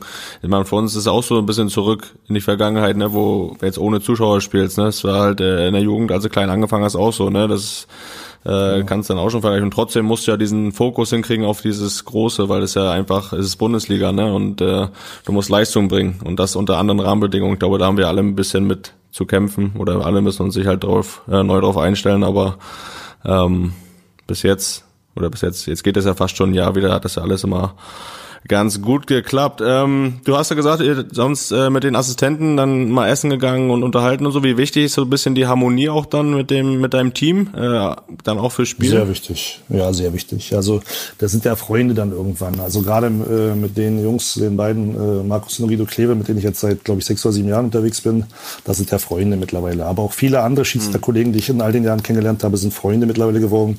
Aber wie bei euch auch, bei 110 Leuten bist auch nicht mit jedem befreundet und den einen magst du eben mehr und den anderen ist halt ein Kollege. Das ist ja auch irgendwie normal, aber, ähm, aber so mit den Jungs, mit denen ich zusammen war, muss ich echt sagen, also da hatte ich keinen dabei, wo ich hinterher gesagt habe, Gott bewahre. So. Also äh, das war immer ein gutes äh, äh, Miteinander, kollegiales Miteinander, mit dem einen sogar ein freundschaftliches Miteinander. Also äh, da möchte ich nichts missen. Ich, ich freue mich immer wirklich auf jedes Spiel. Jetzt geht's ja bei mir langsam dem Ende äh, entgegen und äh, eigentlich schon so seit zwei, drei Jahren habe ich immer so ein bisschen, nicht Wehmut, aber so, dass ich denke, ach, könnte ja das letzte Mal gewesen sein, dass ich jetzt hier bin.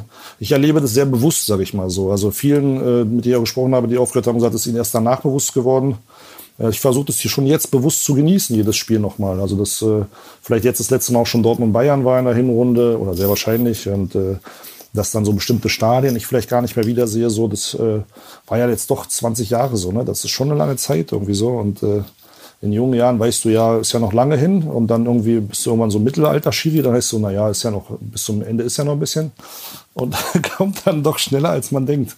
Ach. Einmal ist man einer der Älteren so. Geht den Spielern auch so. Ja, äh, muss, muss, muss man sagen. Die Zeit geht echt dann relativ fix vorbei. Du hast das eben ganz kurz angesprochen. Äh, Stadien. Gibt's dann, wenn du jetzt auf deine Karriere mal zurückblickst, ohne dass die jetzt ja schon vorbei ist, aber äh, was waren dann so die deine Lieblingsstadien, in denen du gepfiffen hast? Also natürlich noch mit Zuschauern, ne? ist ja klar. Ja, ja. Ah, ich muss sagen, das war mir eigentlich immer völlig egal, weil selbst im kleinsten Stadion kann richtig Stimmung sein, wenn es voll ist. Ja, ja, klar. Und Absolut. Äh, irgendwann je größer, desto mehr hörst du sogar nur eine Masse. So. Ich fand es ja auf dem Dorfplatz immer eher schlimmer, wenn da 20 Leute standen und äh, der Opa mit dem Krückstock mir zugerufen hat, ah, du hast doch nie Fußball gespielt. So, das fand ich manchmal schlimmer als du Blinder. Als, genau, du Blinder.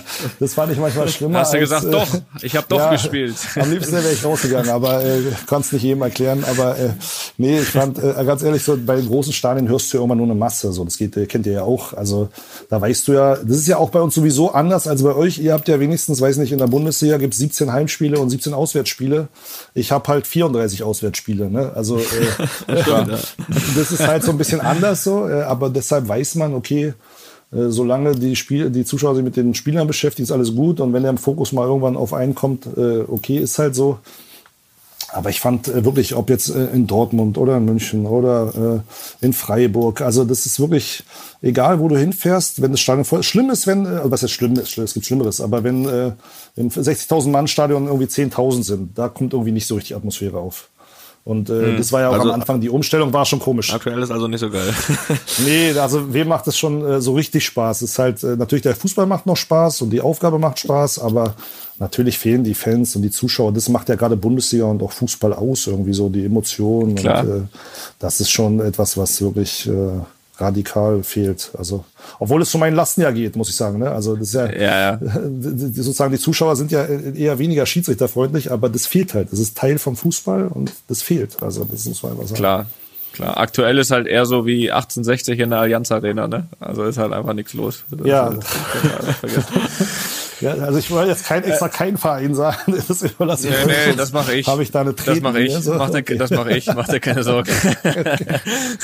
Nein, aber es ist natürlich ähm, immer schön, wenn ein Stadion voll ist. Das macht ja macht euch doch auch am meisten Spaß, oder? Also wenn ein Stadion voll ist und ja, sicher. Ja, klar. So erinnere ich mich irgendwie immer und ob ich jetzt dann weiß nicht, äh, natürlich, wenn man dann mal in den großen Stadien auch international war, ist es noch was Besonderes, weil die du nicht so oft erlebst, ob jetzt dann eben da Real gegen Juve mal im Bernabeu im Gestand zu haben. Okay, Toni, du bist jede Woche da oder jede zweite, aber wenn du dann das erste Mal da ist, schon was Besonderes. Äh, äh, aber auch die kleinen Stadien am Anfang Euroleague, was du da kennengelernt hast, kleine Stadien, volle Hütte äh, und diese Reisen auch in diese, in diese Städte, das waren schon tolle Erlebnisse, muss ich sagen. Und deshalb misse ich da nichts so. Also das war ja, echt schön. Ja, das glaube ich. Wir, wir haben gerade über deine, deine Assistenten gesprochen. Wie ist es dann, ist es für dich eigentlich als Schiri, aber wie wir auch gehört haben, auch selbst Fußballfan, ähm, kannst du, wenn du jetzt Spiele guckst, privat zu Hause, ist es automatisch so, dass du irgendwie auch immer auf den Schiedsrichter achtest? Also das wäre ja eigentlich irgendwie ja. normal oder oder oder ja. oder ist das so, dass du auch das mal ohne Schiedsrichterleistung dir einfach anschaust zu Hause? Ne, ich schaue ganz anders Fußball als früher, muss ich echt sagen. Also früher hat man ja, halt den Ball hinterher geschaut oder den Spielsystemen Heute ist automatisch der Schiri irgendwie dann auch dabei und man äh, checkt Klar. Positionsspiel und äh, sein Verhalten oder erste Reaktionen. Man schaut auch natürlich ganz anders auf Zweikämpfe. Schon im Vorfeld der Ballannahme, wo ich früher eher zum Ball geschaut habe, schaue ich jetzt auch beim Zuschauen schon, wo passiert rechts und links was in der, in der Positionierung im Vorfeld.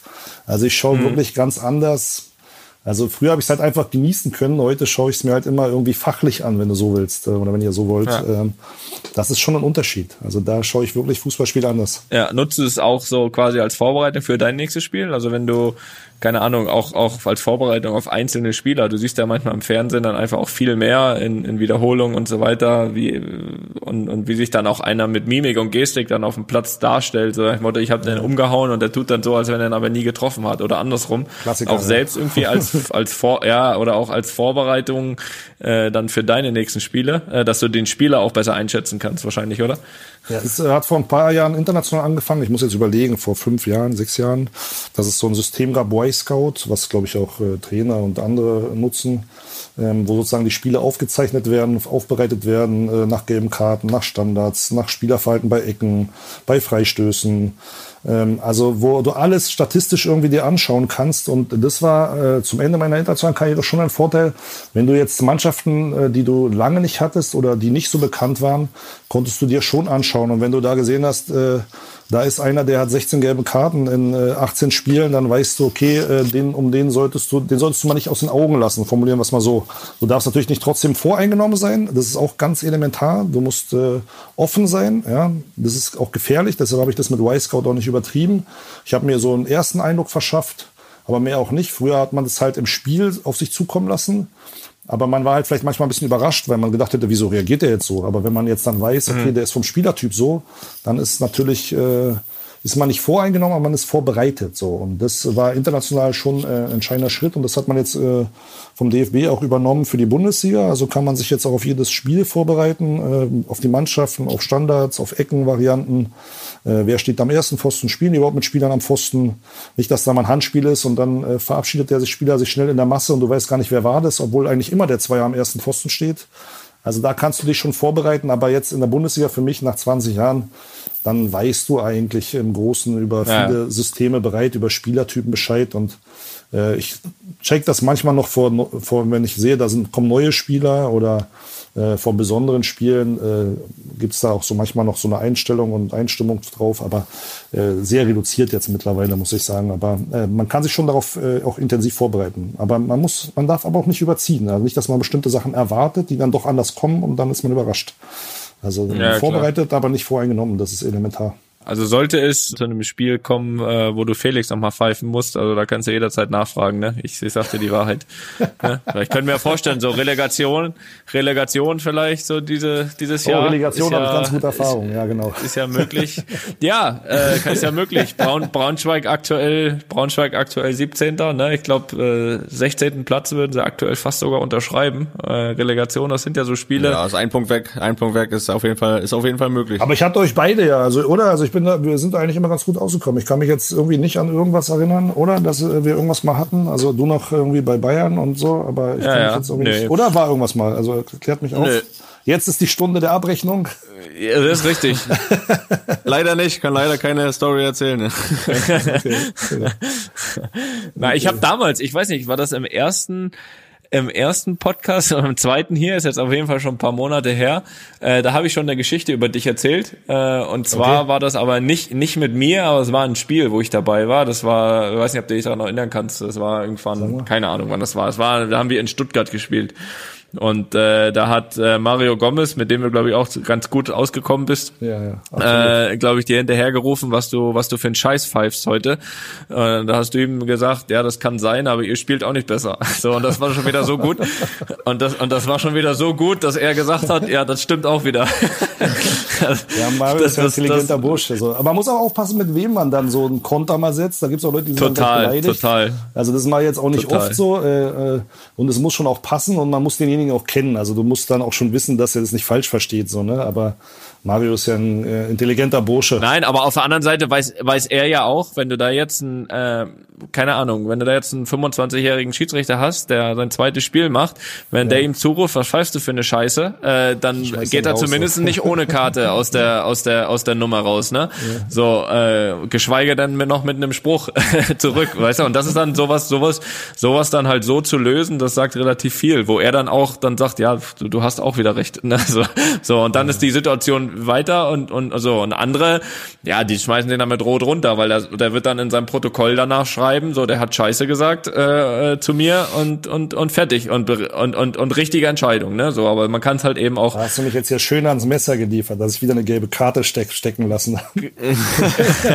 ist ja verjährt, ist verjährt. Mein, mein Klischee, es wird wieder bedient. genau, also. ist, genau, ist verjährt.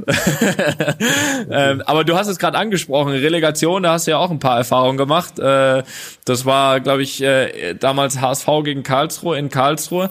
Ähm, wo, ist die Leitung gerade so schlecht? Ich weiß auch nicht. ich verstehe dich gerade nicht mehr. Wir sind, der Podca wir sind der Podcast der Wahrheit. Haben wir uns das nicht so angekündigt?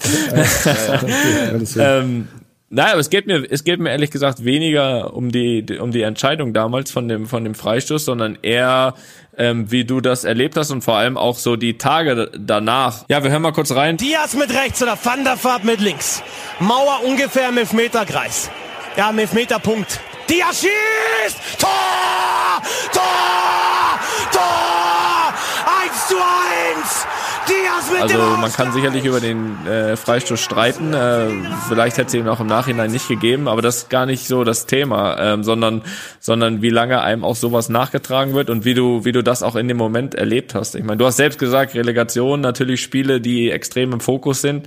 Ähm, ähm, wie war das die Situation da für dich damals, auch danach? Ja, das Spiel war ja ging ja um viel, wie jedes Relegationsspiel oder entscheidendes Spiel am letzten Spieltag und es lief ja eigentlich 89 Minuten super. Und, äh, das habe ich als HSV-Fan auch gedacht. Ja, okay, aber das ist, äh, mir ist es ja Schnuppe, wie es wirklich läuft. Also ich hätte das Karlsruhe ja, gegönnt, ich hätte es Hamburg gegönnt, mir ist das wirklich egal. So. Aber das, was ich ja, ich sehe... Ich nicht, ich war für Karlsruhe, da muss ja, ich schon ehrlich sagen. Okay, okay.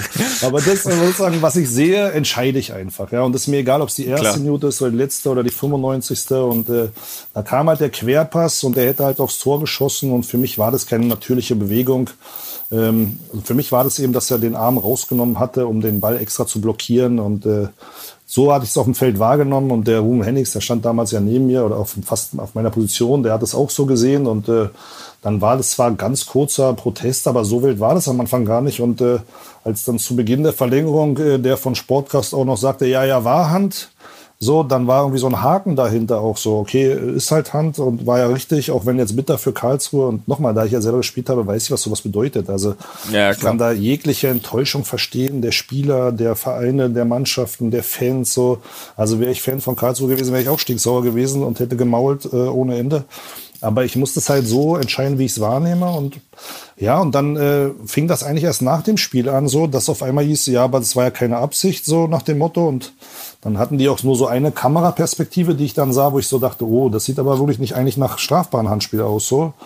Ähm, mhm. Und dann äh, dachte ich so, okay, wenn du das jetzt hier falsch entschieden hast, das wäre wirklich scheiße auf gut Deutsch. Äh, mhm. ähm, und dann war das so eine besondere Situation auch noch, weil in Karlsruhe die Kabinen so eng beieinander sind, hörst du dann die Hamburg-Spieler jubeln die Karlsruher sind bedrüppelt und du selber sitzt dazwischen und denkst, äh, meine Güte, so, also äh, was war das ja, jetzt? Klar. Wie konntest du dich so vertun, so nach dem Motto? Ähm, du hattest doch die, genau die gleiche Perspektive und der Ruven Hennings hat das ja auch äh, irgendwie nicht besonders äh, moniert, sondern ganz am Anfang sogar ja noch so indirekt bestätigt und äh, dann war das irgendwie so äh, Ungläubigkeit, aber auch natürlich Enttäuschung so, ne? Und äh, dann bekam ich aber ein, zwei Stunden später schon Bilder von Fotografen zugeschickt, die dann zeigten dass sehr wohl sein Ellbogen Unterarm raus war und dass er eben dagegen ging und nicht gegen den angelegten Oberarm. Aber das war noch Zeiten vor Videobeweis.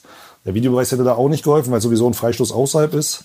Ja. Aber wenn der Videobeweis vielleicht einen Vorteil hat, dann heute, dass eben so eine Schiri-Entscheidung nicht so einfach ist und man die manchmal nicht aufgrund einer Perspektive oder Kamera entscheiden kann. Also wie oft gibt es Szenen, wo du in drei Zeitlupen denkst, faul, und in der vierten siehst du, oh, doch 20 Zentimeter Abstand, Schwalbe, so, ne? Also, ja. ähm, und genauso war das da. Es gab halt schlechte Kameraeinstellungen. Es gab welche, wo ich dann im Nachhinein sage, dann äh, hätte ich es definitiv nicht gepfiffen und auch würde ich nicht mehr pfeifen. Dann gibt es äh, eben Bilder, wo ich sage, nee, der weiß schon, was er macht, der Quer Querpass kam, der wusste, der zieht aufs Tor, den wollte er mit allen Mitteln verhindern. Äh, und das hat er clever versucht, aber meines Erachtens hatte ich ihn dabei ertappt, sozusagen, wie er die Hand draußen hatte. Ähm, und ähm, ja, ich habe damals auch sogar so meinen Bewegungsprof sogar noch mal angeschrieben aus Studienzeiten, ob das für ihn natürliche Bewegung ist oder nicht. Der meint dann auch, für ihn ist keine natürliche Bewegung. Dann hatte ich zumindest ein bisschen Verständnis. Aber letztendlich hilft dir das alles nichts. Ob das jetzt richtig oder falsch war, ist auch hinfällig. Das ist genau das, was ich nicht haben will. Ja, äh, ich will nicht nach dem Spiel Thema sein. Ja, ja, klar. Und das ist dann so, wo ich, egal ob es jetzt richtig oder falsch war, wo ich einfach unzufrieden nach Hause fahre. Weil ich möchte nicht, dass eine Mannschaft äh, durch eine Schiri-Entscheidung entweder bevor oder benachteiligt wird, sondern ich möchte, dass die Mannschaften das selber klären. Aber man möge sich vorstellen, das Handspiel wäre im Strafraum gewesen und ich hätte es nicht gepfiffen, dann hätten genauso die Hamburger gemault. Und hätte ich es jetzt nicht gepfiffen, hätten auch die Hamburger gemault. Also ähm, es war eine, das war so eine typische Entscheidung, egal wie du da entscheidest, einer wird hinterher äh, richtig unzufrieden sein. Und ich kann aber wirklich bis heute auch die Karlsruher verstehen und die Spieler und alle Beteiligten und auch die Fans. Äh, aber ähm, das war meine Wahrnehmung. Ja, und äh, so wie ich es wahrgenommen habe, würde ich es eben wieder entscheiden. Aber das hat mich schon dann wirklich 24 Stunden beschäftigt in einer Form äh, wie keine andere eigentlich Entscheidung in meinem äh, Schiri-Leben. Und dann hat, äh, war es ja auch eine Sondersendung nach dem anderen. Und äh, es gibt ja diesen neuen Podcast da, Colinas Erben, die so Schiedsrichterthemen aufgreifen. Mhm. Und der war der Erste, der so nach, nach fast einem Tag bei NTV auftrat, habe ich mir auch angeschaut, der dann sagte, nee, das ist eine Entscheidung im Ermessensbereich. Kann man pfeifen, muss man nicht pfeifen. Das ist dem Schiedsrichter überlassen. Das war mal so eine erste Einordnung, wo ich so dachte, okay, mal ein bisschen Sachlichkeit ins Thema. Klar, dann, aber das ist ja schwierig. Das, das war Problem schwierig damals. Ja da es ging um zu viel. Und das, es war auch so ganz das komisch. Es, ja. das, war, es war so ein Gefühl, hatte ich so einen Eindruck, ganz Deutschland wollte irgendwie, dass Hamburg absteigt, so nach dem Motto endlich mal, aber auch das ist mir egal. Äh, und dann Klar. kommt halt da der blöde Gräfe und äh, gibt halt so einen Freistoß für die. Aber auch das ist ja. Murphy's Law. Ich glaube, äh, Van der Vaart hatte die ganze Saison keinen Freistoß direkt verwandelt und dann wird der direkt äh, eingeschossen, aber dann macht nicht er den, sondern Diaz so. Ne? Und also das ist so auch, das ist so typisch Sport manchmal, ne? So Murphy's Law, genauso wie eine Ecke, die man gibt, die vielleicht keine Ecke war, sondern doch mal ein Abstoß. So eine Ecke führt dann meist zum Tor irgendwie als Schiri. Das ist so ja, manchmal klar. wirklich, das ist manchmal Murphy's Law. Aber dann hat mir Blatter einen riesen Gefallen getan. Der ist am nächsten Tag um 17 Uhr zurückgetreten. Das war seine beste Tat. äh, und dann waren die Schlagzeilen von mir endlich weg. So, aber äh, das war auch alles. Nee, das war nicht so einfach. So muss ich ganz ehrlich sagen. Und äh, weil genau das will ich ja nicht. Ich will es ja eben so machen, dass hinterher alle zufrieden sind. Und äh, ähm, ja, das war halt da nicht möglich. Klar, du hast es ja richtig gesagt. Das Problem ist ja auch, im Endeffekt nicht die Entscheidung, sondern A, was aus dieser Entscheidung wurde und vor allem B, ähm, die Wichtigkeit des Spiels. So, aber damit hat ja deine Entscheidung nichts zu tun. Deswegen ist es natürlich immer, immer, sag ich mal, wenn du das gibst und äh, HSV macht mit diesem Dings das 2-0, äh, dann hätte da keiner rumgemault. Ne? Aber genau so klar, ist es. Ja, das ist halt, so ist bei Torhütern so. Genau, bei Torhütern und Schiedsrichter ist es so, wenn die halt was machen, hat es dann oft diesen entscheidenden Charakter. Klar. Und ich meine, es waren ja auch noch 30 Minuten nach äh, Verlängerung. Äh, und dieses Spiel äh, ist nicht und die ganze Relegation ist nicht an eine Entscheidung. Äh, aber so wird es natürlich dann gerne schnell dargestellt. Ne? Also es wird dann schnell gerne dargestellt. Das war die eine Entscheidung. Aber Karlsruhe hätte auch im Hinspiel schon das 2-0 machen können. Sie hätten zu Hause anders spielen können. Sie hätten mehr Tor schießen können. Aber Hamburg hätte auch noch in den fünf Minuten danach ein Tor schießen können. Das weiß man halt nicht. Das ist eben Teil von Sport, aber das ist halt nicht das, was ich will. Ich will halt nicht Thema sein, sondern ich will meinen Job machen, Klar. dass die Leute sagen, ja, gut gemacht und fährst wieder nach Hause. Also äh, den Stress ja. will, will keiner. So. Und das war schon, das war so die negativste Erfahrung in meinem Schiedsrichterleben, so muss ich sagen. Äh, ähm, aber ist halt so. Also wenn du die Aufgabe übernimmst, dann musst du halt auch damit mal leben. Klar, klar. Ja, dann ist halt einfach auch die Verantwortung und dann ist es, ist es auch mal so. Äh, geht Spielern auch so. Ja, kommen wir davon mal weg. Vielleicht mal so allgemein gefragt, gibt's vielleicht auch aktuell oder ja, vielleicht in den letzten Monaten, hast du mal irgendwie schon mal auf dem Platz eine Situation gehabt, wo du die aktuelle Regel nicht kanntest? Nee, das Kuriose ist nur, dass die Regeln sich immer hin und her ändern. Äh, und äh, äh, manchmal ändern sich Regeln nur einmal und dann musst du es dir einmal merken, dann ist es so.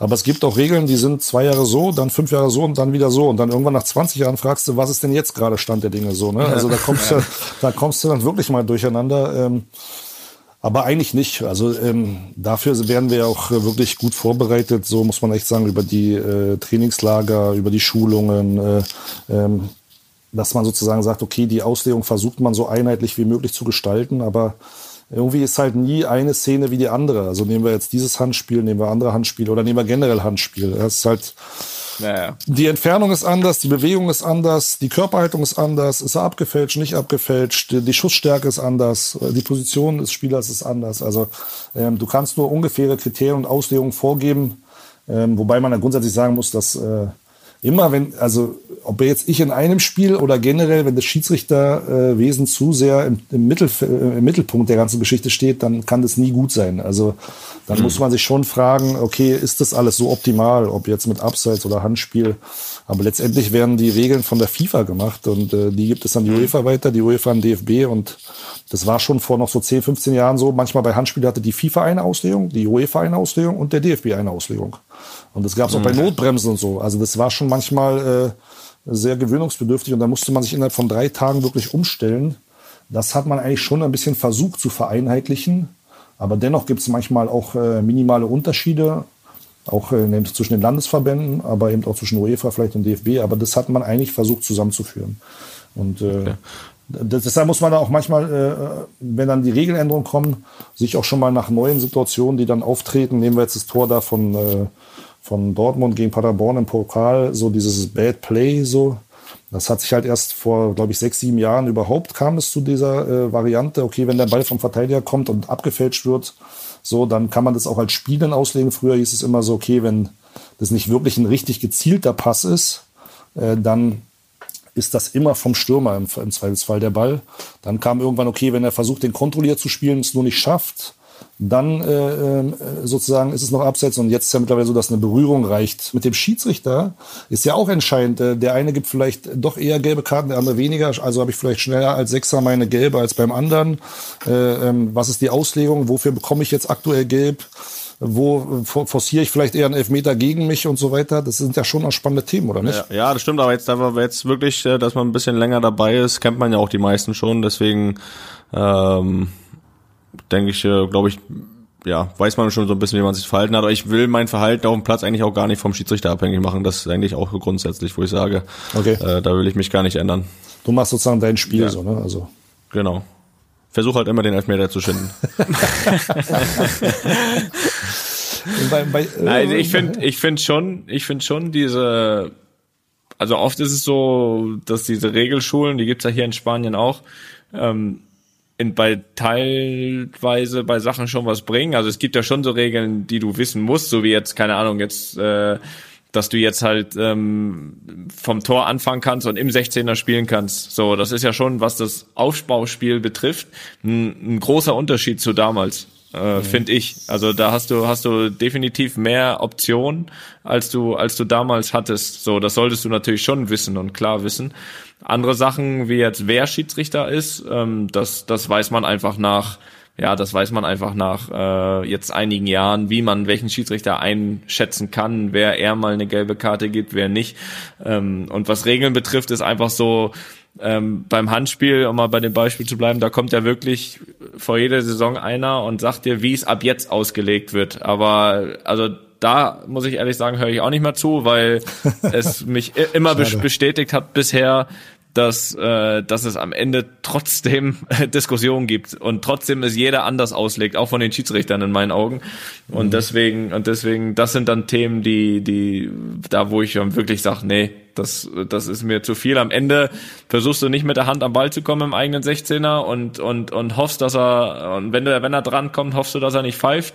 Und äh, auf der anderen Seite wird's immer ja. so sein, egal welche, na, egal welche Regel es gibt, sobald der Gegner am 16er den Ball mit der Hand berührt, wird's Proteste geben. Äh, das, das, das wird ja. sich nicht ändern. Das, das, das weißt du als Schiedsrichter am besten. Ähm, und deswegen, und deswegen, was das betrifft, nicht. Aber so allgemeine Regeln gibt's natürlich schon mal, die sich ändern, die man schon auch wissen sollte, finde ich. Ähm, und und ähm, die, die dann auch äh, ein bisschen wichtiger sind als andere. Das schon. Ja, aber du hast gerade ein gutes Beispiel genannt, das habe ich nie verstanden, selbst in der Bundesliga, als man noch nicht den Ball im, äh, außerhalb des 16er annehmen musste. Da haben ganz oft Spieler gewartet, bis der Ball den Strafraum verlassen hat, obwohl schon der Stürmer ankam zum Pressen und hat sich selber in Schwierigkeiten gebracht äh, und hätte einfach mit einem Schritt in den Strafraum rein den Ball annehmen können, hätte es eine Wiederholung gegeben, gibt es nicht mal eine gelbe Karte. Also da hat es manchmal Situationen gegeben, wo ich dachte, ja, okay, dann kennt er anscheinend die Regeln nicht. Äh, einfach Schritt reinmachen, gibst du Wiederholung, Feierabend so. Ne? Also das ist so ein ganz banales ja, Beispiel, ja. habe ich ganz oft in der Bundes, selbst in der Bundesliga noch erlebt, so, ne? wo ich so dachte, warum bringst du dich selber so äh, unter Druck in einer Situation, wo du doch einfach ganz einfach hättest lösen können. Ne? Ja. Ja, ja, total. Also sowas gibt's schon noch auch so, ne? Aber natürlich seid ihr jetzt auch erfahrener mittlerweile, ne? Ist ja auch klar. Ist ja auch eine Frage, wie alt klar. du bist und wie erfahren du bist, so, ne? Ja. Naja, klar, definitiv. Aber wie gesagt, ich finde es nicht unwichtig, aber ich habe auch schon viele Sachen dann irgendwie vor der Saison mal gehört, die dann, äh, die dann irgendwie doch zu Diskussionen über die ganze Saison geführt haben. Deswegen ist es manchmal auch ein bisschen ein bisschen schwierig. Da bin ich dann schon bei Felix. Aber wie gesagt, Schiedsrichter kennt man schon, dann einzuschätzen. So, der gibt eher mal gelb, äh, mit dem kannst du so reden, mit, mit, mit dem so. Aber ähm, ähm, auch da bin ich eigentlich eher wie Felix, weil ich glaube, dass, dass ich nie groß Probleme hatte mit dem Schiedsrichter, außer wenn da wirklich einer, einer äh, rumläuft, der denkt, er ist der Größte und das, äh, und das wird sich dann aber auch nicht ändern. Also da bin ich dann auch nicht bereit, mich auf den einzustellen, weißt du, weil ich eigentlich ja. immer versuche, äh, jemanden mit jemandem ähm, sehr vernünftig zu reden. Von daher, ähm, ja, ja, seid ihr so? beide auf dem Platz, kann ich ja mal zurückgeben. Also wissen ja die Zuhörer nicht, ich weiß es, aber ihr seid beide auch schon äh, sehr anständig gewesen. Natürlich habt ihr versucht zu gewinnen, Zweikämpfe zu gewinnen, mal was zu ziehen, so für euch ist ja auch normal, aber ja klar, das war schon immer echt echt nett mit euch.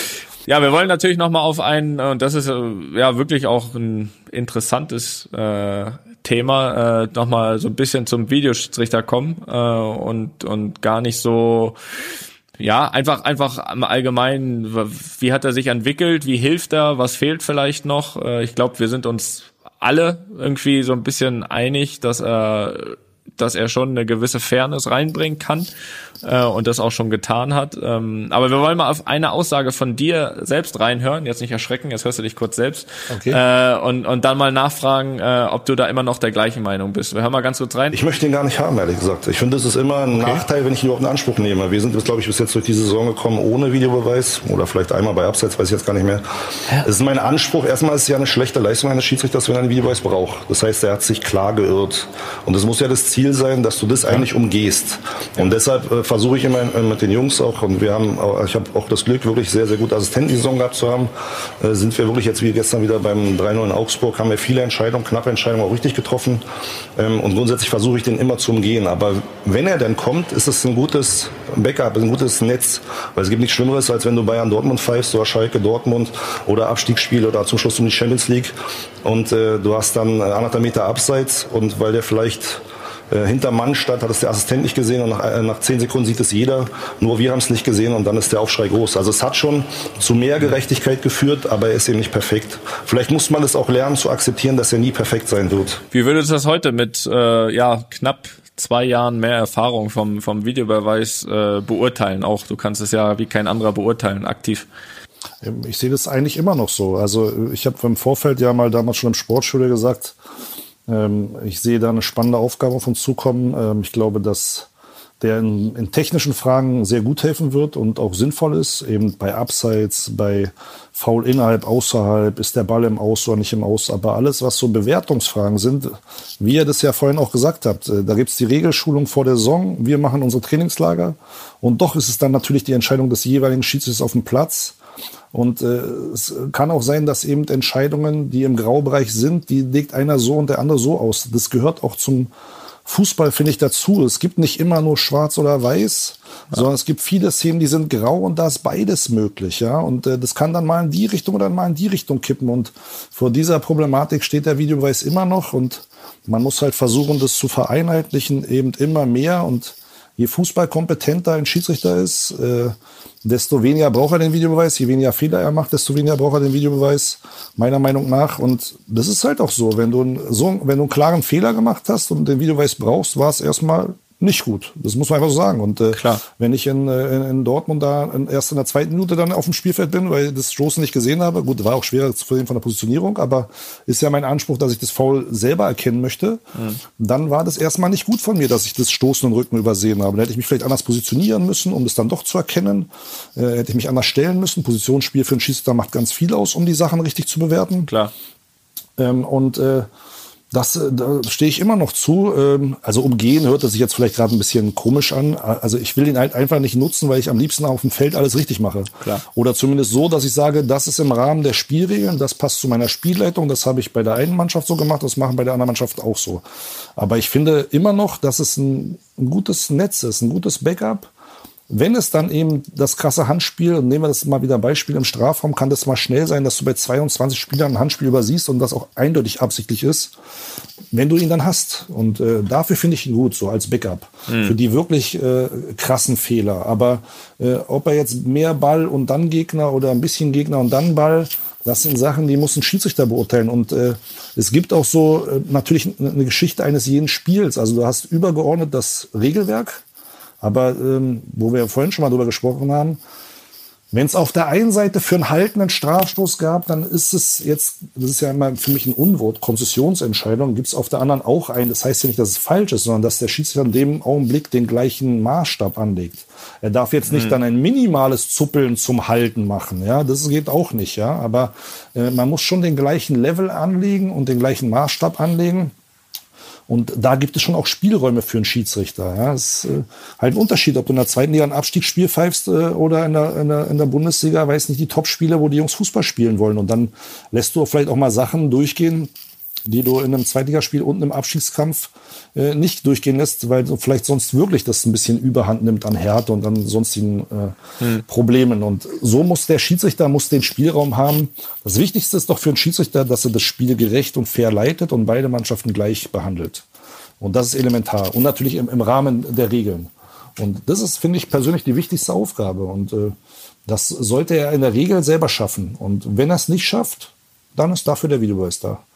Aber grundsätzlich ja. versuche ich immer äh, erstmal das natürlich so gut hinzubekommen, dass ich nicht brauche. Und äh, bei diesen technischen Sachen, das muss man einfach mal sagen, wenn das Knie im Abseits ist, äh, also ich habe wirklich gute Assistenten oder sehr, sehr gute Assistenten, Außenzeitassistenten, aber wenn man Knie vorne ist, also das ist dann irgendwann äh, ja, ja. auch für menschliches Auge nicht mehr wahrnehmbar, dann ist das eben so, das soll die Technik detektieren und dann ist das faktisch so und dann hat damit auch niemand ein Problem. Also die Technik hat Einzug gehalten und äh, das finde ich auch gut, weil das macht es ein bisschen gerechter. Mir fehlt halt so oft so eine differenziertere äh, Betrachtung und Analyse zu dem Videobeweis. Es gibt Sachen, die sind gut und es gibt Sachen, die laufen eher so mittelmäßig oder die sind verbesserungswürdig. Ja. Und es wird Sachen geben, die wahrscheinlich nie zu lösen sind. Also, sieht man auch im Football. Ich schaue seit den 80er Jahren Football was hat man da die Regeln hin und her geändert? Wann man challengen kann, wann man nicht challengen kann? Da gab es auch äh, das eine Halbfinalspiel, wo eine klare Pass Interference äh, nicht geworfen wurde. Im nächsten Jahr hat man die Pass Interference dann mit hinzugenommen. Das führte zu einem Chaos. Und da hat man äh, ein Jahr später wieder einen Rückzug gemacht, hat dann doch wieder die Pass Interference rausgenommen. So, also das sind halt äh, Prozesse. Und ich glaube, vor dem Prozess steht der Fußball noch nicht zu sagen, wir haben einmal was eingeführt und es muss immer so bleiben, mhm. sondern dass man dann äh, sich auch weiterentwickelt, anpasst. Aber ähm, das ist schon eine, eine, gute Teamleistung und nur wenn du in einem guten Team unterwegs bist, kannst du als Schiedsrichter auch sehr gut sein. Also das ist, da hängen wir voneinander ab, genau wie bei euch ja auch. Also du kannst der beste Individualspieler sein, wenn du kein gutes Team hast, gewinnst du trotzdem nichts. Ne? Also. Klar. Du hast es eben schon angesprochen, ähm, dass man mit Sicherheit noch das eine oder andere verbessern kann. Ich weiß nicht, ob du jetzt die die Szene vor Augen hast, wo wo äh, wo es danach auch ein bisschen Diskussion gab von äh, Dortmund gegen Paderborn zuletzt, äh, das 3-2 ja. in der Verlängerung, ähm, wo er sich äh, Steffen Baumgart äh, ungefähr so geäußert hat.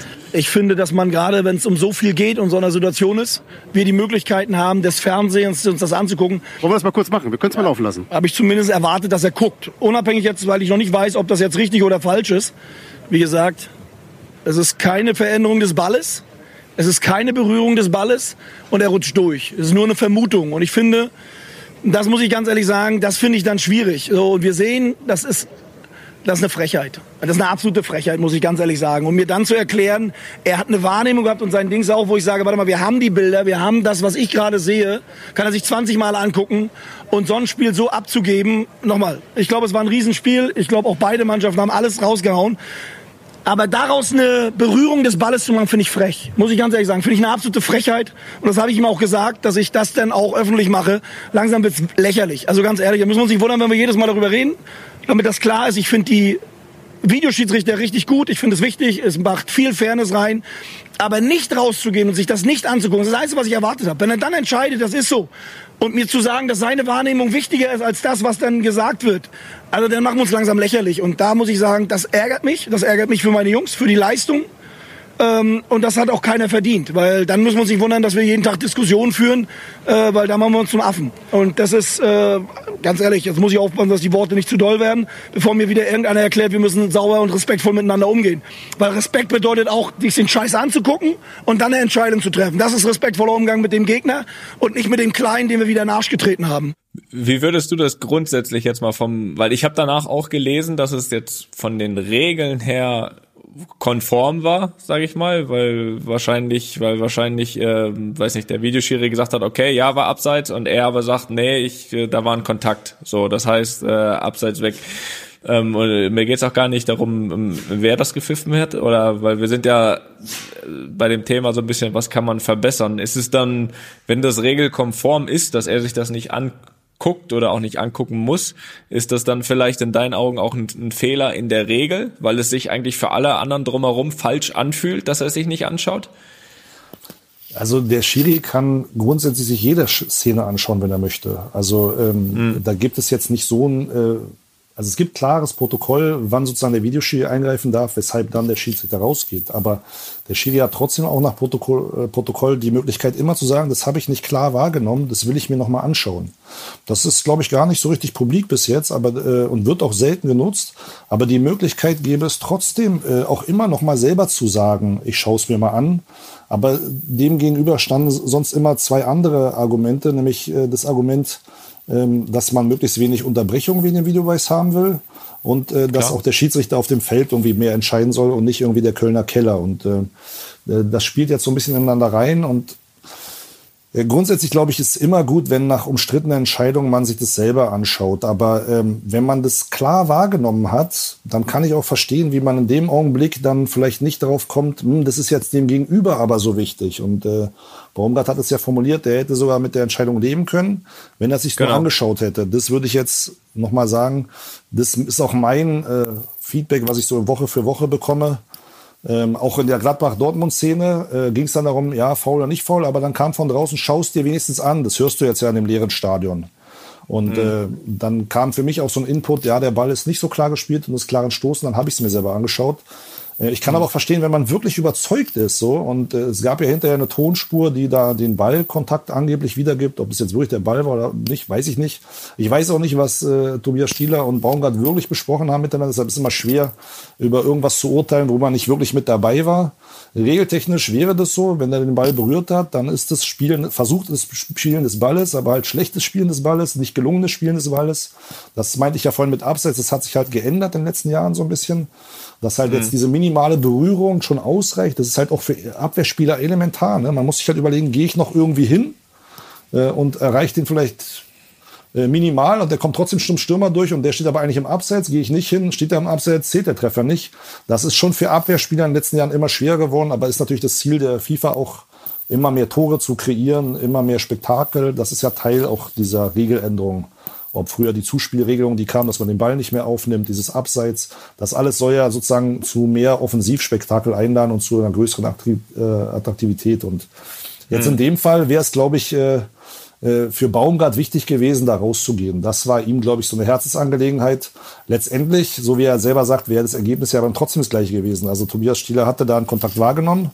Und äh, im Fernsehbild sieht man jetzt nicht, dass da jetzt zehn Zentimeter Abstand sind zwischen Ball und Schienbein. Äh, man sieht aber auch nicht, dass er ihn klar spielt. Und das war ja auch das, was ich vorhin mal meinte jede Kamerasperspektive bietet manchmal eine andere Wahrheit. Also das, ja.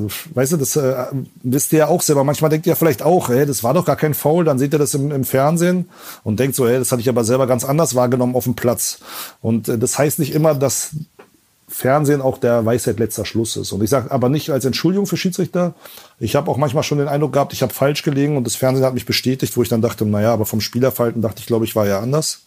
Äh, und mhm. manchmal dachte ich, ich war total sicher, das ist richtig und dann wurde einem vom Fernsehen suggeriert, das ist falsch. Aber das ist die Macht der Bilder und der verschiedenen Perspektiven. Und das meinte ich vorhin ja auch so, dass es so Grenzen des Videopreises gibt und dass im Zweifel dann auch der Schiedsrichter natürlich auch irgendwann sagen muss, ja, ich habe das halt so wahrgenommen. Es gibt keine klaren Bilder, die das widerlegen. Man sieht halt da in Dortmund nicht, dass er den Ball berührt. Insofern wäre es vielleicht für die meisten naheliegender gewesen zu sehen, ja, der dachte vielleicht, der berührt den, aber vielleicht hat er ihn doch nicht berührt. Äh, wichtig ist, glaube ich, nur für uns alle Schiedsrichter, für mich selber und für jetzt auch alle anderen, wenn es in wichtigen Spielen um was geht, sollten wir rausgehen und uns selber unsere Meinung bilden. Das ist, glaube ich, nochmal elementar, weil das ist den Vereinen wichtig. Dann hat man seine Wahrnehmung auf dem Feld und außerhalb abgeglichen und ich glaube, dann ist es auch okay so. Und äh, wenn dann immer noch der Trainer, Manager anderer Meinung ist, ja, dann muss man sich ja, eben fachlich so, austauschen. Ne? Dann ist es eben so. Aber das ja, ja. ist, glaube ich, nochmal so eine Lehre auch aus diesem Beispiel gewesen ähm, vielleicht irgendwie unglücklich äh, zwischen denen gelaufen in der Kommunikation, vielleicht auch in der Emotion von Steffen Baumgart, vielleicht falsch verstanden, ja. vielleicht nicht glücklich formuliert, vielleicht eine Mischung aus beidem. Aber da ich nicht dabei war, möchte ich das auch nicht beurteilen. Äh, aber ähm, er war sich halt sicher und dann muss er halt auch zu seiner Entscheidung stehen. Dafür ist er der Schiedsrichter. So, ne? also, Klar, definitiv. Oder wie seht ihr das? Wie hättet ihr das? Wie wünscht ihr euch das als Spieler? Sagt doch mal. Ja, in dem Fall. Weil diese Unterbrechungen nerven ja schon auch so, ne? Wenn der Schiri jetzt dann immer alle, nicht alle zehn Minuten, wenn wir sind nicht ins andere Extrem, aber es nervt schon auch, wenn dann immer das Spielfluss unterbrochen wird und du da rausgehst. Oder stört euch das nicht? Ja, auf Sag jeden mal. Fall. Also ich finde, also solange die Entscheidung positiv ausfällt, nervt es nicht. Aber ähm, nein, es ist schon, es ist schon, es stimmt ja, schon. Also, ehrlich, ja, das stimmt, hast recht. Ja, ist so. Mich also manchmal so äh, nervt mich das halt, wo du auf, als Spieler ähm, selbst das Gefühl am Platz hast, ja, die Entscheidung, wie sie jetzt war, ist richtig. Du musst jetzt nicht noch zehnmal nachfragen und zehn Minuten warten, äh, um die Bestätigung zu holen. Also ist ja ganz oft nach Toren, glaube ich, wird immer irgendwie was kontrolliert. Ne? Also Tore wird immer nochmal genau angeguckt. Ja, genau, jedes Tor. Und so du denkst, da war, glaube ich, einmal hat man ein Gegentor oder so bekommen und da war irgendwie gefühlt gar nichts irgendwie zu erkennen, was man kontrollieren muss. Und es hat noch zwei Minuten gedauert und dann wurde das Tor auch gegeben und es pfeift den Scheiß jetzt an, es war ein Tor und fertig. So, das ist, äh, das, das nervt manchmal so, aber sonst ähm, glaube ich, dann lieber eine halbe Minute mehr nehmen, damit die Entscheidung richtig ist, als äh, dann irgendwie unter Zeitdruck zu stehen. Ja, ich glaube auch, bei gerade bei äh, Tor, Elfmeter und sowas, so wie du gesagt hast, wird ja sowieso geguckt. Und ähm, mit bisschen Gef Gefühl, sag ich mal, guckst es dir halt einfach nochmal an. In dem Fall ähm, hätte ja sein können, dass die Bilder zeigen, okay, der, der Fuß ist wirklich vom Ball zehn Zentimeter weg. Das heißt, er hat ihn definitiv nicht berührt, er hat es falsch ja. wahrgenommen. So, aber die, die, die Bilder haben ihn, hätten ihn ja jetzt ja weder widerlegt noch bestätigt. So, er hätte ja. einfach bei seiner Entscheidung bleiben können und fertig. Ich glaube, dass das wichtig gewesen wäre. Ich hatte ist auch schon, ich hatte es auch schon andersrum, wo man einfach manchmal denkt, äh, wir hatten es jetzt irgendwie vor, vor einem Monat, da, da ähm, Heimspiel gegen Levante, da gab es ein, gab's einen Elfmeter und da war die Frage drin, drin oder draußen. So, und dann war halt wirklich, hab's dann auch jetzt natürlich im Nachhinein gesehen, ähm, der, der Schiri gibt Elfmeter, also der, der, der, der war, er hat Freistoß gegeben, der war hat gesagt, nein, der hat mit der Hacke irgendwie den, den, äh, die Linie berührt. So, und dann, das ist ja das Gute an den leeren Stadion, dann merkst du so, wie unsere Bank und alles dann nochmal richtig unruhig wurde, kurz vor Elfmeter, weil die es gesehen haben und der Meinung war, nein, der war klar draußen. So, und da bin ich auch zum Schiri und hab gesagt, äh, schaust dir doch einfach nochmal an. Ähm, geh doch mal raus, schau doch, schau doch einmal selbst drauf. Und, hatte, und dann sagte er, äh, nee, das ist nicht sein Job. da fand ich ja gut, alles klar. Äh, dann äh, und und und das wird, das hat dann irgendwie so manchmal auch bei einigen Schiedsrichtern so ein bisschen so ein Spruch äh, bestätigt von Mourinho manchmal, dass äh, dass einige Schiedsrichter äh, auch im Endeffekt nur Assistent vom äh, Videoschiedsrichter sind, so dass sie dann wirklich sich nur noch darauf und darauf konzentrieren und und und ähm, da bei jedem mal nachfragen und, und das eben nix selbst mehr machen, weißt du, und nicht diese eigene Überzeugung haben oder einfach nochmal sich selbst anzuschauen. Und das finde ich dann in gewissen Situationen manchmal schwierig, den Spielern gegenüber zu erklären oder dann eben dem Trainer. Und äh, damit äh, erzeugt man halt auch dann mal so ein bisschen Frust, ne? Weil so eine Aussage, auch wenn es in dem Fall vielleicht äh, begründet ist zu sagen, okay, die, die Technik, die Linien sehen besser, ob da jemand noch eine Linie berührt oder nicht. Aber, aber äh, vom Allgemeinen her, geh noch mal raus, guck dir das an. Ist auch eh ein Elfmeter, eine entscheidende Situation. Geht ja nicht mhm. um einfach einen Foul im Mittelfeld.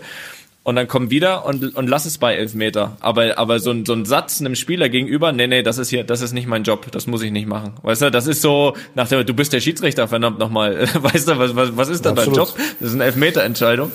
Ähm, und das ist dann manchmal ein bisschen. Ja, es ist halt so, dass das Faktische, das Faktische ist halt äh, nach Protokoll äh, dem Videoassistenten so übermittelt. Also nach dem Motto, man will halt nicht, dass die so oft rausgehen, weil man den eigentlichen Spielfluss nicht unterbrechen will und das Spiel nicht im Grundsatz so verändern will.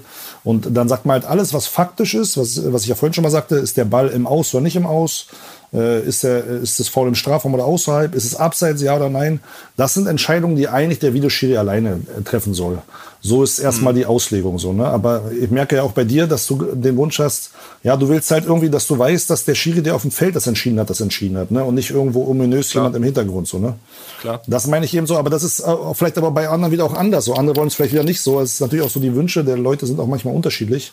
Aber so was, was ich äh, zurückgemeldet bekomme, auch von Spielern und Trainern, ist genau das gleiche auch.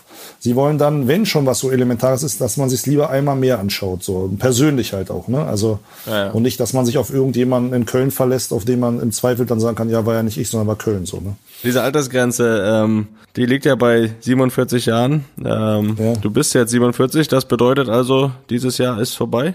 Ja, eigentlich schon. Ne? Also äh, so ist mein Plan, so ist der Plan vom DFB. Die wollen so, haben diese Regel mal irgendwann aufgestellt. Früher war mal 50, dann haben sie auf 47 reduziert. Ist auch verständlich, weil sonst würden irgendwann die Schiedsrichter mal älter werden und unten würde gar keiner mehr nachkommen. Also du brauchst ja auch eine gewisse Fluktuation. Mhm. Trotzdem finde ich halt, ist diese Altersgrenze sehr willkürlich gesetzt. Ne? Hätte auch 46 oder 48 sein können. Und äh, mhm. grundsätzlich bin ich halt eher der Meinung, dass Leistung über allem zählt in der Bundesliga und dass die Besten in der Bundesliga pfeifen sollen. Mhm. Und solange ich jetzt wie in der Hinrunde noch Bayern Dortmund äh, und Gladbach Dortmund äh, den Spielern folgen kann, auch noch in der 90. Minute, sollte es eigentlich nicht das Problem sein. Aber ich konnte mich jetzt jahrelang darauf vorbereiten und das ist auch jetzt so mein Plan. Es sind jetzt generell nochmal Gespräche mit dem DFB äh, avisiert. Vieles möglich ab Sommer. Ich schaue mir das an. Ich gehe da echt ergebnisoffen rein und äh, ein bisschen schade wäre es jetzt, wenn gar keine Zuschauer mehr kommen, muss ich ganz ehrlich sagen. So aufzuhören wäre schon ein bisschen schade, ehrlich gesagt. Ja, Aber ich, ich fand da, dass sie bei Bibi auch eine gute Lösung gefunden haben, dass sie ihr da nochmal dieses Ligapokalfinalspiel gegeben haben. Das ist genau das gleiche, als wenn du sagst, okay, ab 33 darf man auch nicht mehr Nationalspieler sein, obwohl du eigentlich noch viel besser bist als die 23-Jährigen. Also das, das ist, äh, wir aus Spielersicht können das ja, glaube ich, und ich glaube, da spreche ich für sehr, sehr viele Spieler, oder nicht, ich, nicht ich glaube, ich weiß das, ähm, ja, finden das natürlich eine absolute Quatschregel. Also äh, es sollen die Besten pfeifen. Ähm, das, äh, es gibt zwar viele gute Schiedsrichter, aber die fallen jetzt auch nicht vom Himmel und das heißt auch nicht, äh, dass der 20-Jährige direkt top ist. Äh, und ich bin bei dir, dass man natürlich, wie auch bei den Spielern, äh, immer wieder auch äh, Junge braucht, die hinterherkommen. Aber am Ende der Tage müssen einfach die, die Schiedsrichter pfeifen, die am besten sind. Und ähm, da ist ganz klar, dass du da dazugehörst. Äh, und und ähm, das, das deswegen einer Altersgrenze dann irgendwie die guten Schiedsrichter, die wir noch haben, äh, da irgendwie äh, dann, dann mit einer Altersgrenze irgendwie rauszubekommen, das, ja, also das ist, glaube ich, mehr, mehr als unverständlich. Und ähm, von daher ähm, Mal schauen, was da rauskommt. Ähm, aber ich bin mir sicher, dass viele Spieler dich gerne noch äh, dabei hätten, weil weil es einfach gut funktioniert und trotzdem alles natürlich komplett äh, ja unparteiisch ist. Und ähm, genauso war das jetzt auch heute. Äh, Manuel, mir hat das ja. großen Spaß gemacht. Ich glaube, mir Felix, äh, ich glaube Felix auch. Äh, wir sind jetzt am auf jeden Fall äh, sind jetzt am Ende und ähm, ja, ich würde sagen, äh, dir auf jeden Fall, egal was kommt ab Sommer, alles Gute und ähm, ja, es hat hier heute großen Spaß gemacht und ich bin mir sicher, dass dass es eine eine tolle Sichtweise ist auch auf den Fußball für für für alle, die uns zuhören. Von daher von meiner Seite aus, äh, aus Madrid, ein herzliches Danke. Äh, Felix kann das hier noch äh, gleich schließen, den, den Laden. Und ähm, ja, wir hören uns dann äh, nächste Woche wieder. Ja, danke euch. Vielen Dank wirklich für die, für die Einladung sagen, zu dem Gespräch hier, zu dem Podcast. Hat mir echt auch viel Spaß gemacht. Äh, ist ja dann irgendwie auch mal ganz anders, so persönlich über die Dinge zu sprechen. War ja sozusagen meine Premiere. Äh, ich hoffe, es war äh, nicht zu theoretisch manchmal oder äh, so, sondern hat irgendwie den Zuhörern Spaß gemacht und gefallen und äh, ja, vielen Dank nochmal wirklich äh, und euch viel Erfolg und äh, Felix sehe ich ja vielleicht nochmal, wer weiß. Ja, würde mich freuen, würde mich freuen. Also mir hat's auch Spaß gemacht hier nochmal aus Braunschweig, ne, aus der Löwenstadt. Äh, nochmal vielen Dank, hat echt Spaß gemacht, schön, dass du dabei warst hier und dann hören wir doch am besten damit auf, ne? Schlusspfiff, sage ich mal. Danke, tschüss. tschüss. Ciao. Einfach mal Lupen ist eine Studio Bummens Produktion mit freundlicher Unterstützung der Florida Entertainment. Neue Folgen gibt's alle zwei Wochen, immer mittwochs. Überall, wo es Podcasts gibt.